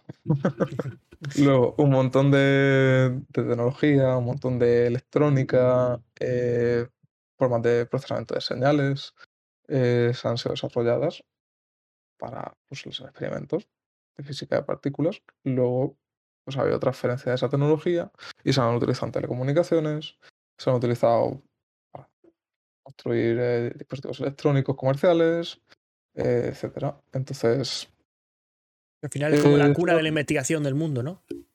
es una investigación, y ya no solo en el CERN, sino en todos lados donde se hace, es una investigación que también genera mucho, mucho capital de investigación que es transferible. ¿Qué, qué- tecnología. decir con eso? Mucha- Ah, vale. se genera mucha tecnología, o sea, nueva Mm. tecnología, por ejemplo. ¿Qué se genera también? Capital humano. Se- la gente que trabaja en los experimentos adquiere muchísimas habilidades, eh, muchísima formación, eh, bueno, en distintos ámbitos, ya que van desde el análisis de datos al control de máquinas, al diseño de electrónica, eh, que, bueno, esa gente trabaja con una presión diferente a la gente que trabaja en la industria. Entonces, han- no sé, o sea, cómo expresarlo, pero adquieren una serie de capacidades o competencias diferentes que luego resultan ser también muy útiles en el sector privado o en el sector público, eh, pero alejado de la investigación. Entonces, bueno, pues también tienes esta, esta oportunidad, ¿no? Donde- O sea, quiere decir que no tienen esa presión de tener un jefe encima que les exige tener datos y tener eh, eh, un revenue, tener un, un Sí, beneficio. o sea, la gente ha tenido un- una experiencia profesional diferente, entonces su formación ha sido distinta. Eh, y eso pues, pues, es beneficioso. Mucha, luego, mucha, mucha gente que ha estado en el mundo de la investigación física, por ejemplo, luego ha pasado a la investigación privada o al desarrollo, bueno, a, a trabajar en una industria privada. Y pues han traído pues, ese tipo de, de competencias diferentes que no existían, quizás. Como, Hay gente que se ha dedicado siempre a la industria. como curiosidad diré, diré que el CER ni el Bitcoin ni hostias como inversión. O sea, cada dólar que se mete en el CER salían como 3,5 dólares de beneficio. O sea, que al final eh, en capital electrónico, como has dicho. Eh, o sea, que al final el- este tipo de investigaciones tienen un sentido. Y tienen no solo un sentido económico, sino un sentido para mejorar nuestra calidad de vida. Porque prácticamente, como nos estarán viendo seguramente, gracias al CER. Porque claro, esto va por internet. O tienes un sistema de polea ra- extraño que aún no se conoce, o nos tienes que ver así. O usas el internet de los gallegos o... Exactamente. jodido estás. Eh, no, definitivamente. O sea, eso, hay que tener en cuenta la investigación se hace por la ciencia, Y por el dinero. pero además ge- genera muchas cosas. Genera dinero, entre otras cosas, genera bienestar. eh, genera Forma a la gente. Sí, es un- una persona bien formada. De hecho, si no me equivoco, muchas personas que, genera trabajan- mucho espíritu crítico también. muchas personas que están en, allí son de Israel, porque Israel eh, invierte muchísimo en sus estudiantes y como que los forman eh, muchísimo en el CER porque es como el mayor centro de formación que hay, ¿no? Física. En o, física. Bueno, en física en cosas aplicadas también, en general electrónica y tal, sí. Ay, pues bueno, Paco, eh, vamos a terminar ya, que llevamos aquí dos horas y veinte hablando, la Virgen Santa, más, más- más antes que hemos quedado pa- para O sea, dejarlo todo y- correcto. Hemos cubierto cuántas de las preguntas. Eh, pf, llevas pues no, me, no queda nada, madre mía. Eh, sí, ¿qué Ya pasa? para una parte 2 Joder, exactamente. en algún momento. Eh, pero, pero es que con, con Fernando y con, y con Ángel, como son cosas que no tengo ni idea, cuatro preguntas, ya le tírale. pero contigo me he quedado aquí. Tengo aquí una lista que, que- que- y porque hemos borrado. Y porque, y porque hemos borrado, que si no. eh, No, vamos. no hemos hablado de los terraplanistas. Tenía- Eh, tenía ahora vamos rápido. Terraplanistas, hijos de puta. Ya está. ¿Te imaginas? Porque, venga, va, vamos a terminar. Eso. Hacemos la mecánica de la pregunta y cerramos. Ah, sí. No, o sea, solo quería comentar. eh, Vamos, no, espera, hago la Eso- pregunta porque así hago el corte para YouTube que así gano dinero. ¿Vale? que no tengo la monetización aún, suscribiros, cabrones, a YouTube. Eh, eh, ¿La Tierra es plana? ¿Sí o no? Vale, o sea, te voy a contestar eso con una anécdota. Vale. Como me gusta divagar. Eh, sí, te encanta. Es el podcast O más sea- largo que he hecho, ¿eh? Y, y aún queda la mitad. llega un momento. Sí, sí, sí. Ah, vale. eh, está. eh, estamos, creo que es del siglo V, IV, o III antes de Cristo, yo sé. en la antigüedad clásica. Creo que la sé. Eratóstenes de Alejandría. ¿Vale? Es el curador de la Biblioteca de Alejandría. Y él, una vez, un día, lee en un pergamino, bueno, un papiro o lo que sea, eh, que resulta que en la ciudad de Siena, que no es la Siena moderna, eh, que está en Italia, sino es una ciudad que ahora se llama Asuán, que está en Egipto.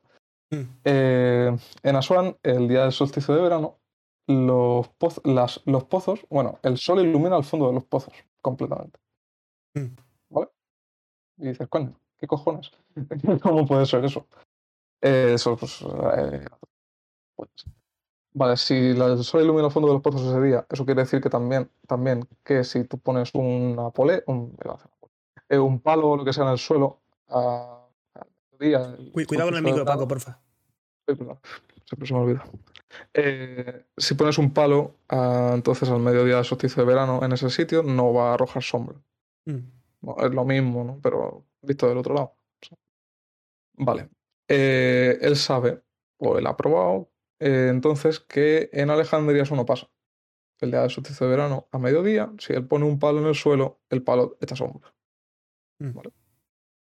Y entonces se pone a pensar, ¿no? Y dice, vale, si la Tierra fuera plana, la Tierra puede ser la alfombrilla tan chula de la Agencia Espacial Europea.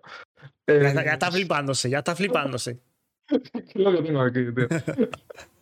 Si tú tuvieras el solsticio de, en el solsticio de verano, eh, estaría así la Tierra. Y aquí estaría el Sol y los rayos llegarían así. Aquí estaría Siena, aquí estaría Alejandría. Tú pones los dos palos y los palos tendrían que echar la misma sombra. ¿Cómo van a Exactamente. estar poner una sombra diferente si la Tierra es plana? Vale, si la Tierra está curva, pues ¿qué pasa? Que la sombra es diferente. ahí sí podría ser diferente. Entonces, eh, él es muy pícaro y al parecer tiene mucho dinero o esclavos o algo. Y manda que un tío eh, mida la distancia que hay entre Asuán y, y Alejandría. Son unos. No me acuerdo, muchos kilómetros. vale, está muy lejos. Están en Egipto los dos, pero están como a tomar por saco, 900 kilómetros o así. Eh, vale, mide la distancia. Entonces, mide la distancia y sabe eso, que en el solsticio de verano, en mediodía en Asuán, no hay sombra del palo. Entonces él mide la, la sombra de su palo ese día, el día del solsticio de verano, Mm. al mediodía. Vale, ahora bien, con la distancia entre las dos ciudades y la distancia de la sombra del palo y la altura del palo y tal, es lo, es lo primero que hace con la sombra es, asumiendo que la Tierra es una esfera, de la, som- de la distancia de la sombra lo que puedes inferir es el ángulo entre Asuán y Alejandría, ¿vale? Sí. Por la diferencia que hay en la sombra. Y ahora, sabiendo la distancia, eh, por tierra, lo que tienes es la longitud de arco que los separa en la esfera. Exacto. Entonces, mágicamente, si sabes esas dos cosas, puedes saber cuál es el radio de la esfera.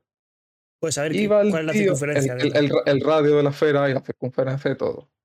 Entonces va el tío y con esos métodos tan rudimentarios mide eh, el radio de la Tierra con una precisión, no sé, menor del 1% comparado con las mediciones O modernas. sea, sé, sé que era bastante cercana. Muy, muy cercana. O sea, se diferenciaban un pocos kilómetros. Valor del radio. En plan, Con creo que eran palo. 90 Con un palo y un esclavo. pues no sé si le pagó al tío, vale, no lo sé. Pero posiblemente no le pagara. O sea, Eh, De, de hecho, es que esa historia me la sabía, ya me sabía como que con un palo se podía hacer. Y de hecho, no sé por qué leí en Twitter hace unos meses que deberíamos desechar eso porque, porque lo hizo con un esclavo. Y es como, vamos a desecharla como la tierra es redonda, gilipollas, porque, porque eso que se hizo hace 3.000 años. Gilipollas. O sea, es que me parece. Esa, esa anécdota me parece tan. No sé. Tan dura ¿Por contra los los ter- terraplanistas. Tan, tan, tan dura. ¿Por qué, los ter- ¿Por qué Eratóstenes era una persona normal y los terraplanistas son así? Hace O sea, muchísimos años. Hace muchísimos años él fue capaz de razonar que la Tierra era redonda. Más o menos. Y no solo eso, sino que midió su radio, el radio de la Tierra, con una precisión de la hostia. Con un método que parece una mierda. O sea, y ahora vas tú y te dices que la Tierra es plana. Y ¿Has visto el documental este de Netflix? Eh, No me acuerdo cómo se llama. Lo he el de visto los es famoso. Los van los tíos intentan hacer un experimento que no tiene ni pies ni cabeza para intentar ver que la Tierra es plana. Y al final, justo del documental, su hipótesis, bueno, queda falsa. Y descubren que es redonda. Exactamente. O sea, básicamente. Y es como. Tío, o sea. ¿Qué ha- haces? han pasado tantos años de progreso para esto. O sea, para que ahora intentes hacer un experimento y te salgas peor que Eratóstenes. Eres no más sé. tonto que Eratóstenes. Hace 3.000 años. Eratóstenes al parecer era muy listo. O sea, Nah. O sea, pero, Pero- eso tiene más que ver con la sociología, yo creo que. Fíjate, con la. Bueno, psicología, sociología no. A, a Sí. partir de ahora me declaro enemigo de la sociología. Eh, la psicología. de- la sociología. Exactamente. De eh, psicología de masas y cómo. eh, es que, claro, el que empezó todo esto de diciendo que la Tierra era plana era un. No sé cómo se llama, pero sé que empezó viviendo en el sótano de sus padres, siendo un nerd que jugaba videojuegos, canchitos, que no era virgen a los no sé cuántos años, no sé si 30 o casi 30. Y a raíz de eso, como que empezaron a seguir muchísima gente en redes sociales, tuvo la aprobación de muchísima gente. eh, se echó una novia super modelo porque empezó a ganar muchísimo dinero y fue como un triunfo para él en la vida. Pero claro, lo que estás haciendo es nada, es que has creado una comunidad, has creado una comunidad, pero que no tiene sentido lo que es la comunidad que estás teniendo. No es como una comunidad de un youtuber o la comunidad científica, es la comunidad de lo que a ti te han salido de la polla diciendo que la Tierra es plana. Y estás toda esa gente creyendo eso, que en verdad está creyendo, porque se puede demostrar que no. En palabras de Javier Santolaya, que lo voy a mencionar aquí siempre, tiene que haber estos gilipollas, porque tiene que haber estos gilipollas. No le- él no lo llama gilipollas, pero yo sí. Y luego tiene que haber gente eh, más eh, ilustrada que dé su explicación total y que se pruebe. Y que va a ver que la gente ilustrada, por eso eh, tiene razón, pero por eso tiene que haber libertad de expresión. Tiene que haber estos gilipollas para que luego la gente ilustrada dé la explicación y explique de cómo de verdad son las cosas. Y a esa persona no la vas a cambiar nunca, ni a, todos ellos, porque ahora tienen algo que antes no tenían, que es a alguien. Porque está, eh, si tú ves el documental es, pues mi mujer me ha abandonado y mis hijos no me hablan, y pues bueno, pues estoy aquí, porque no tengo otra cosa. Sí, a ver, yo creo que eso, pues, al final parece que le da a esa gente, no sé, una sensación de pertenencia Exactamente. algo, aunque sea una absurdez, aunque sea una tontería, Pero ya pertenecen a algo, pero sí, ya tienen a algo. algún movimiento. Pero es que me- fascina la capacidad, no sé, de la gente a, no sé, hacer eh, lo- los malabares mentales de creer en eso. O sea, Y lo- to- y toda la, la peripecia que tienes que hacer, los malabares que tienes que hacer para desacreditar todas las evidencias en Que base ellos siempre a ganan. algo que no, es, que no es una cosa que no es... Ellos siempre ganan. Da igual la explicación que le des. Le, das- le explicas eso. No, eh, sí, sí. Eso es mentira, demuéstramelo. Claro, como vas a ir tú a Eratóstenes ahora, que Eratóstenes estará más muerto que, que Muertini, a decirle, venga, hazme, demuéstramelo. O sea, que te lo podía demostrar con un palo, pero claro, tienes que esperar al solsticio de verano. Pero eh, Tendré que pasar solsticio de verano e ir a un sitio que esté cerca del trópico de cáncer. Exactamente. Y, y, y ellos siempre van a ganar. Y, y los desmonta todos sus argumentos, te van a decir, pues eso es el gobierno. El gobierno es como el comodín. Es como Dios para los creyentes. Es como el gobierno te está engañando y no lo quiere. Que lo sepas. Como siempre, todos estos tienen como un comodín que siempre tienen que ganar. Siempre. Todas las fotos de la Tierra redonda, eh, e investigación, de no sé qué. Otro que tengo aquí es como, como la llegada del hombre a la luna. De que si llegó o no. Eh, el que eh, normalmente es terraplanista es como tiene que todo, todo el pack. ¿Sabes? Es el negacionista. negacionista de que ser todo. conspiranoico a tope, ¿no? Es como, es como el que es facha, que es facha, racista y homófobo a la vez, todo, ¿sabes? Como, como no puede haber una cosa sin la otra. Eh, co- compres el pack completo, supongo. Exactamente. Y pues es que aquí queda para un, un volumen 2, la verdad. Aquí. Sí, eh, pues es que, me, es que madre mía. Es que me, me pasa próximamente, próximamente. Ángel también tiene otro, otro Season 2. Bueno, y Ángel tendrá Season 2, 3, 4, 5. Y, que me parece que va a ser eh, recurrente aquí. ¿eh? Sí, sí, Ángel, Ángel le voy a tener que hacer partner, Ángel le voy a tener que. que el moderador está aquí dando el follón.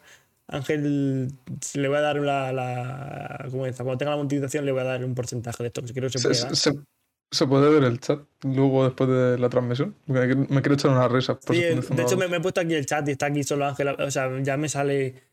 O sea, me sale Calmitris, que no sé, que creo que la conoces. Eh, Ninjun Sarsin Full, que se ha metido contigo diciendo que estás hablando de los taquiones, pero que eso nunca se ha observado que existan, son solo teóricos. ¡Pum! En tu cara. No, no, que eso no lo de los taquiones en ningún momento. Pero que. Y luego se lo ha hablado Ángel, la verdad. Pero bueno, vamos Ah, a acabar ya, porque este- si no, este podcast se va a ir a.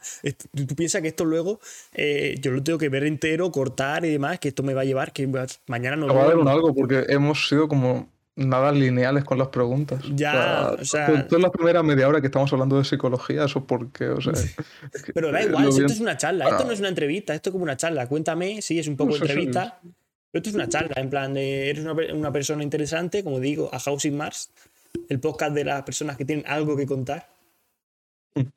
Ojo. Marketing. y bueno, vamos a porque- lo que es la, la mecánica que me acabo de inventar, que en verdad se la he copiado de ayer. y, que, y que trata sobre que eh, yo soy una persona que es un poco bastante emprendedora, bastante sobre marketing, psicología, me gusta, me considero humanista, a mí me gusta todo. Yo es que me pongo a hablar de física, me pongo a hablar de psicología, me pongo a hablar de, de- de lengua, de, y me, me gusta todo, me encanta. Con lo cual, que no sea personal, porque, porque pues luego cuando tenga más seguidores sí que sea personal. Pero ahora mismo no pega nada porque no. Es, es semi-personal, Vale. yo creo. Pero creo que viene bien porque. ¿Cuál es la pregunta? am, ¿Por qué emprendes, Raúl? Es muy buena, ¿eh? Es como la del tiempo, ¿eh? ¿Sabes cómo, esto-. ¿Sabes cómo el sentido este de que eh, la vida no tiene sentido, sino que tiene sentido que tú le das? Mm, ¿Qué? Sí. Pues eh, es un poco mi manera de. Con Fer estuvimos, estuvimos hablando de esto, justo, fíjate. ¿Verdad que, claro, cuando te has escuchado el podcast, vaya por Dios. Eh, lo llevo a la mitad, ¿eh? En la primera mitad no habláis de eso. Eh, no, es al final, ya que me dan igual las preguntas y nos podemos hablar ya de nosotros. Eh, Es un poco. eh, Bueno, entonces si has hablado de esto ya no lees otra vez. no, no, voy a, vez. voy a hablar- voy a hablarlo. Sobre Fer son como pinceladas. Pero es un Ah, poco ok, el- ok, no. Expláyate, expláyate. Lo primero es un poco eh, por esto, por el sentido. La vida no tiene sentido, tiene sentido que tú le das. Y yo le doy este sentido de que eh, con Domotify, que está ahí detrás, que es lo he creado yo y que lo he llevado a varios eh, incubadoras de varias empresas grandes como el Banco Santander, Telefónica, Telefónica ganando y, valorando Domotify con, mm, con su investigadora, bueno, investigadora, no, invest- Capital Riesgo, empresa de Capital Riesgo se llama Guaira, W-A-I-R-A. Tuve un correo eh, de un- una persona de la universidad diciendo que eh, Guaira había valorado, quería comprar el 10% de Domotic Fi por un valor de, no sé cuánto era, pero el total era que Domotic Fi valía un millón y medio de euros. ¿Sabes? O sea, era un- una cosa buena. En el Banco Santander, en el Solver y demás, como una manera de darle sentido tampoco a mi vida, porque la vida no tiene sentido. Yo soy una persona que reflexiona muchísimo sobre... eh, eh, de hecho creo que llegué a estar en un punto de depresión, de, de punto de mm, ¿para qué estoy aquí? Voy a morir. ¿Qué hago aquí? ¿Sabes? Es un poco no, no saber ni nihilismo, ¿sabes? El- En plan, la vida no tiene sentido. Y darle un sentido a, la- a mi vida. Además de que eh, es una o manera sea, de, de ganar eh, dinero. A ver, primero ayudar a las personas. Porque tú no ganas dinero con una empresa si no solventas un problema o una necesidad. Y, y también porque, porque ganas bastante dinero, ganas fama, me da ya cada vez más menos igual. Cuando era más joven sí que quería fama, ahora me da absolutamente igual. Aunque podcast este lo he empezado un poco para trabajar mi marca personal. Y, ¿sabes? Además de marca... El podcast tiene como un, varios estudios de, de mercado detrás, que parece que no, pero, pero sí. Y es como mi, manera de demostrar algo, dejar mi legado, tener el miedo a la muerte, eh, de no ser nadie, a ser todo, de, de ayudar a las personas. Eh, no sé, también empecé desde pequeño, siempre me criaba con superhéroes y, y mi situación de pequeño era muy trambólica para la gente que sepa que me conoce. Y yo siempre quería ser como un superhéroe. Y lo primero me di cuenta de que los superhéroes eran los médicos, porque eran los que ayudaban a la persona. Eh, luego vi a Iron Man y dije, es que los ingenieros son los que, los que, el que ayuda a la persona, como transformándose y tal, y ayudando a otras personas, siendo un superhéroe. Puedo ser un superhéroe siendo Iron Man. Pero luego me di cuenta de que eh, Iron Man tiene eso no por, por, por ingeniero, que fue una razón por la que me metí en la ingeniería, sino por, por, por millonario. Porque el dinero es poder y puedes ayudar a muchas personas. Y hay personas que están pasándolo mal, bien, y, y con un buen uso de ese dinero puedes ayudar a bastantes personas. Una cosa que siempre le he dicho a. Es que te estoy soltando una chapa que flipas. No. Una cosa que siempre le he dicho a Ángel y demás, a todos estos, es que, que lo que yo eh, haría si tuviera muchísimo, muchísimo dinero sería una agencia de humanidades y de investigación. La de investigación para, para, para coger a los mejores científicos del mundo y decir, vale, ¿cuáles son los problemas que tenemos que dar? La cura del cáncer que está matando a todo el mundo. Eh, eh, la, yo qué sé, yo qué sé, cualquier movida de estas, ¿sabes? Cualquier problema, enfermedad, la superpoblación, ¿cómo hay que hacerlo? Y yo darlo todo a precio simbólico, a un euro gratis, lo que sea, a la- me- coger a los mejores, para la agencia de humanidades, a los mejores escritores, los mejores escritores, y, y que hacer un regalo a la humanidad diciendo, toma, el mejor libro, la mejor canción, el mejor musical, la mejor película, toma, gratis, por un, o un euro, por lo, lo que sea. ¿Sabes? No molestes. Exactamente. Y es como, no sé. Es que si no la asistencia como que no tiene sentido, entonces me, me, me, me- entra una depresión que flipas. En plan, tengo que darle un sentido a mi vida. No puede no tener sentido, ¿sabes? Pero si quieres un legado, porque. O sea, quieres que la gente te recuerde. Pues lo, pues por lo que quieres ayudar a tanta gente. Que la gente me recuerde me da igual. O sea, y cada cuanto más crezco, más me da igual. O sea, de peque- si me dices con 18 años, en plan, yo quiero ser lo max, no sé qué, quiero ser lo máximo, quiero ser el que salve a la humanidad, tal. Ahora, quiero ayudar a las personas. De hecho, a Housing Mars se llama así, porque uno de los metas que me puse, porque esto de ponte metas súper grandes, era la casa en Marte. Cuando Motify quería hacer como las casas más de Marte. Antes cuando se llamaba Actualiza tu casa. Entonces es como mi manera de darle sentido a, a este sitio en el que estamos. Es una locura simplemente estar aquí, porque si te pones a pensar de que para que esto suceda y demás, eh, todo, todo ha tenido que pasar con una probabilidad del 0,00000 de que salga la vida, de que exista el Big Bang, de que todo lo que haya pasado en la historia haya pasado como tal y de, y de que simplemente el- el estar vivos nosotros dos como, como seres humanos es una probabilidad súper pequeña, porque, porque un espermatozoide que a lo, a lo largo de la vida producen trillones, producimos trillones de espermatozoides y salen uno, dos, tres. Y el óvulo de tu madre que produce no sé cuántos y sale uno, dos, tres, como mucho. No sé qué esta gente que tiene muchos hijos. O sea, simplemente estar aquí ya es como una casualidad muy grande. Y no sabría cómo el sentido. Es que si no entro en depresión, te lo juro.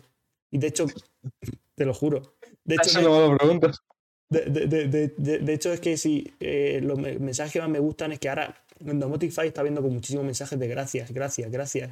Gracias por esta entrada al blog, gracias por este producto, gracias por tal. He he ahorrado eh, X euros en mi factura, he ahorrado, ya no es por, por hacer publicidad, porque me da igual.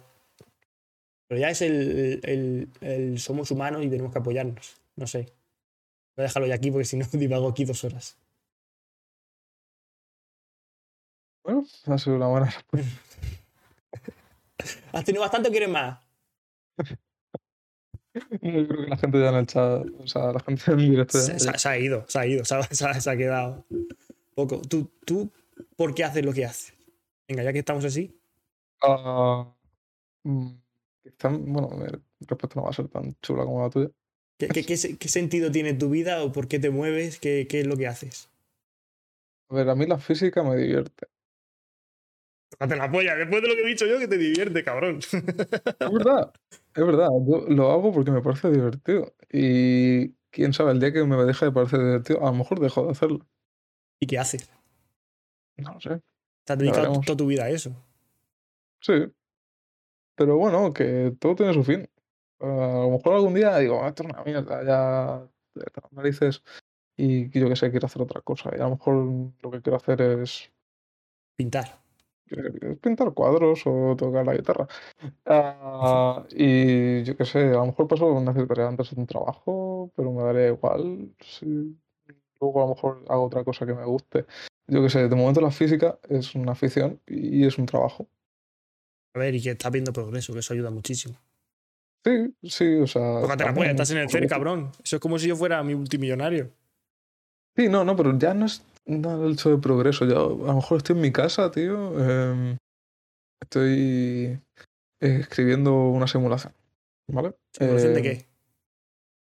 Ah, mira, por ejemplo, hace no mucho, estas semanas últimas estaba eh, simulando. eh, es un- es una, una movida, te lo explico así rápido. Eh, básicamente, eh, una forma de detectar materia oscura con partículas. Al final no hemos hablado de esto. Ya. Esto tendría que dar a otro podcast entero. Solo. Bueno, otro más, sí, será por, por podcast, ya ves tú. No, eh, es coña. Eh, o sea, vale, una forma de detectar materia oscura con, con detectores de partículas Sí. o seña- señales de materia oscura puede ser la siguiente. Eh, la materia oscura está en la galaxia, en el halo galáctico este, está por ahí dando vueltas, la, difusa, ¿no? Vale, pero los objetos masivos pueden capturarla. ¿Vale? O sea, las partículas de materia oscura están por ahí cruzando objetos como estrellas, en concreto el Sol, por ejemplo. Están cruzándolas, entonces puede que mm, interactúen, aunque interactúen la materia oscura muy, muy débilmente con las cosas, puede que eh, con el efecto gravitatorio de los objetos masivos, eh, esta partícula vaya siendo atraída, eh, interactúe un poco con los núcleos eh, atómicos que hay en el Sol y tal, y al Mm. final se queden capturadas ahí en los núcleos de, las, de los objetos pesados, las estrellas. Entonces, una vez que están en el núcleo, eh, esto- esta acumulación de materia oscura están muy juntitos. Entonces, al estar muy juntos, lo que pasa es que muchas partículas de materia oscura se encuentran entre sí. La materia oscura, eh, normalmente una, una propiedades que tiene, que se sabe, es que, bueno, se aniquila entre sí. Mm. No sé, dos partículas de materia oscura se encuentran, pues se aniquilan y producen eh, partículas No, del modelo no- no se te Otras partículas, otras Vale. partículas, partículas del modelo estándar, partículas normales, ¿vale? Mm. Eh, puede ser lo que sea, depende del modelo, depende de cómo sea la materia oscura, ¿vale? Eso no lo sabemos todavía. Eh, pero bueno, o sea, eh, producen partículas y como están en un medio que es un medio muy denso, las estrellas hay muchas cosas, ¿no? Hay muchos elementos, hay un, Hay un plasma muy denso. O sea, hay mucho condumio. Entonces estas partículas lo que les pasa es que van a interactuar con el medio eh, de la estrella y van a decaer en otras partículas más ligeras y tal. En particular van a decaer a neutrinos. Pero los neutrinos son muy cabrones, porque como no interactúan casi con nada, van a dado fuerte por los neutrinos, ¿eh? Ah, ¿visto? Eh, los neutrinos, como no interactúan casi con nada, cuando se producen dentro de la estrella, se van fuera y ya está. Entonces, eso pasa en las estrellas. En concreto, pasa en el, pasaría en el Sol. Vale. Si estamos en la Tierra, podemos intentar detectar ese tipo de flujo de neutrinos que viene del Sol. Mm. Vale. Y bueno, pues eso. Eso es lo que quiere. ¿Y para qué sirve eso? Ese es el objetivo. Por conocer más cosas sobre la materia oscura. Eh, si detectamos ese tipo de cosas, lo que podemos saber es eh, el ritmo al que interactúa la materia oscura con los La núcleos. materia orgánica. Materia No, orgánica, la no. materia normal. Normal. La materia normal, sí. Eh, y eso pues se podría detectar en detectores como el de Dune, ¿vale? Y pues el otro día estaba yo simulando este tipo de eventos, este tipo de eventos de neutrinos que se producen cuando la materia oscura se aniquila en el interior del Sol y luego el neutrino se propaga por el Sol y luego por el espacio hasta que llega a la Tierra y llega al detector y tal. Y joder, yo cuando vi, y bueno, entonces simulé también como el neutrino llegaba, interactuaba con el argón del detector y Sí. dejaba ahí una, una traza súper chula, ¿no? En plan, salía el muón y unas partículas más. Y molaba que flipas, y yo me. Joder, es que lo ves y dices, tío. O sea, esto mola, o sea, es que te lo pasas de puta madre. Y por eso haces lo que haces. y por eso hago lo que hago, tío, porque me gusta. Cuando hago las simulaciones, me gusta, me- hacer- me gusta hacer- pum. me gusta hacer el dibujo. Cuando ves el plot, dices, Buah, esto está guapísimo y ya está. Ahí, ahí, ahí, estoy un poquito Orslo que te diría, ojalá, ojalá encontrar algo así que, que solo con eso me, me divirtiera. Pero estoy tan, tan, tan, tan, tan no, no puedo. O sea, tengo que, que, hacer algo, ¿sabes? Y lo que hago me, me, me encanta. Ojalá, ojalá ser, algo. ser tan, tan simple de, de decir eh, una cosa que haga pum y pan y, y para adelante. Bueno, Paco, vamos a dejarlo ya aquí porque si no Sí, nos esta- estamos ya camino las tres horas y no es plan, Joder, ¿no? Quieres hacer récord, ¿eh? Te quieres quedar aquí, ¿eh? No, no- nos ponemos a hacer como a joderle el, el, el, el maratón a Jordi Wild, en plan. Él quiere hacer 25 horas, nos vamos a hacer 26. No podemos pegar. Bueno, mañana tengo que trabajar, pero Bueno, otro, otro día. un día de estos. Un día de Ju- estos. justo, el, justo el día de antes se lo jodo. Digo, me voy a tener 27 horas.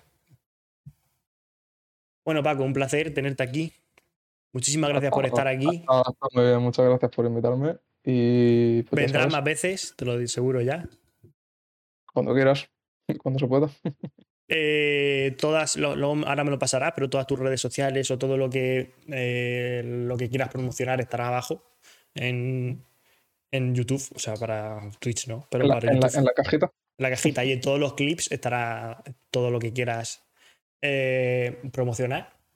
Y muchísimas gracias. Si quieres despedirte o decir algo, A ti y bueno, y a toda la gente que ha aguantado dos horas y tres cuartos hablando de, de física. nosotros hablando de física y de cosas que se han ido por la tangente mucho. Y pido disculpas es lo que porque me enrollo, me- me enrollo malo y me enrollo con cosas que a lo mejor no tienen fuste.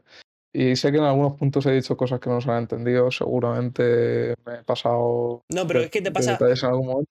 Yo qué sé. te pasa lo que, lo que le pasa a mucha gente que sabe mucho. En plan, de que, de que sabe tanto que esa, esa acumulación de saber esa- esa- es, es muy difícil llevarlo a un punto de, pues, un reloj y cojo y lo reviento, ¿sabes? Ya. Entonces es como muy me- difícil. Me sabe mal porque también hemos dejado muchos temas, muchos temas no los hemos tocado. Que bueno, eh, se pueden tocar luego, pero es que hemos hablado de muchas cosas que tampoco nos hemos puesto a hablar y se nos ha ido otra cosa. Venga, entonces claro, hemos Ya. dejado cosas por medio. Pero ¿sabes? que eso es lo guay, tío. Si ahora, pues vienes otra vez y ya está. Y por el doble de dinero, el doble de dinero. Bueno, Ay, está aquí Ángel en el chat. Espero que luego ahora pueda ver todo lo que ha escrito Ángel, que ha escrito bastante. Nada, nada. Si David Villa enrollarse, no preocuparse, ha dicho Ángel. ¿Ves? Te están animando, tío. El ángel yo creo que nos tiene. Sí, no nos está Ángel escuchando. no- Ángel no va. Estamos, muteados y está jugando o algo, seguramente. Ángel no vale. Bueno, No, sí, sí, Paco, sí, vale. muchísimas gracias y un saludo. Adiós desde la casa de Marte. todo bien en las siguientes entrevistas. Chao. Muchas gracias.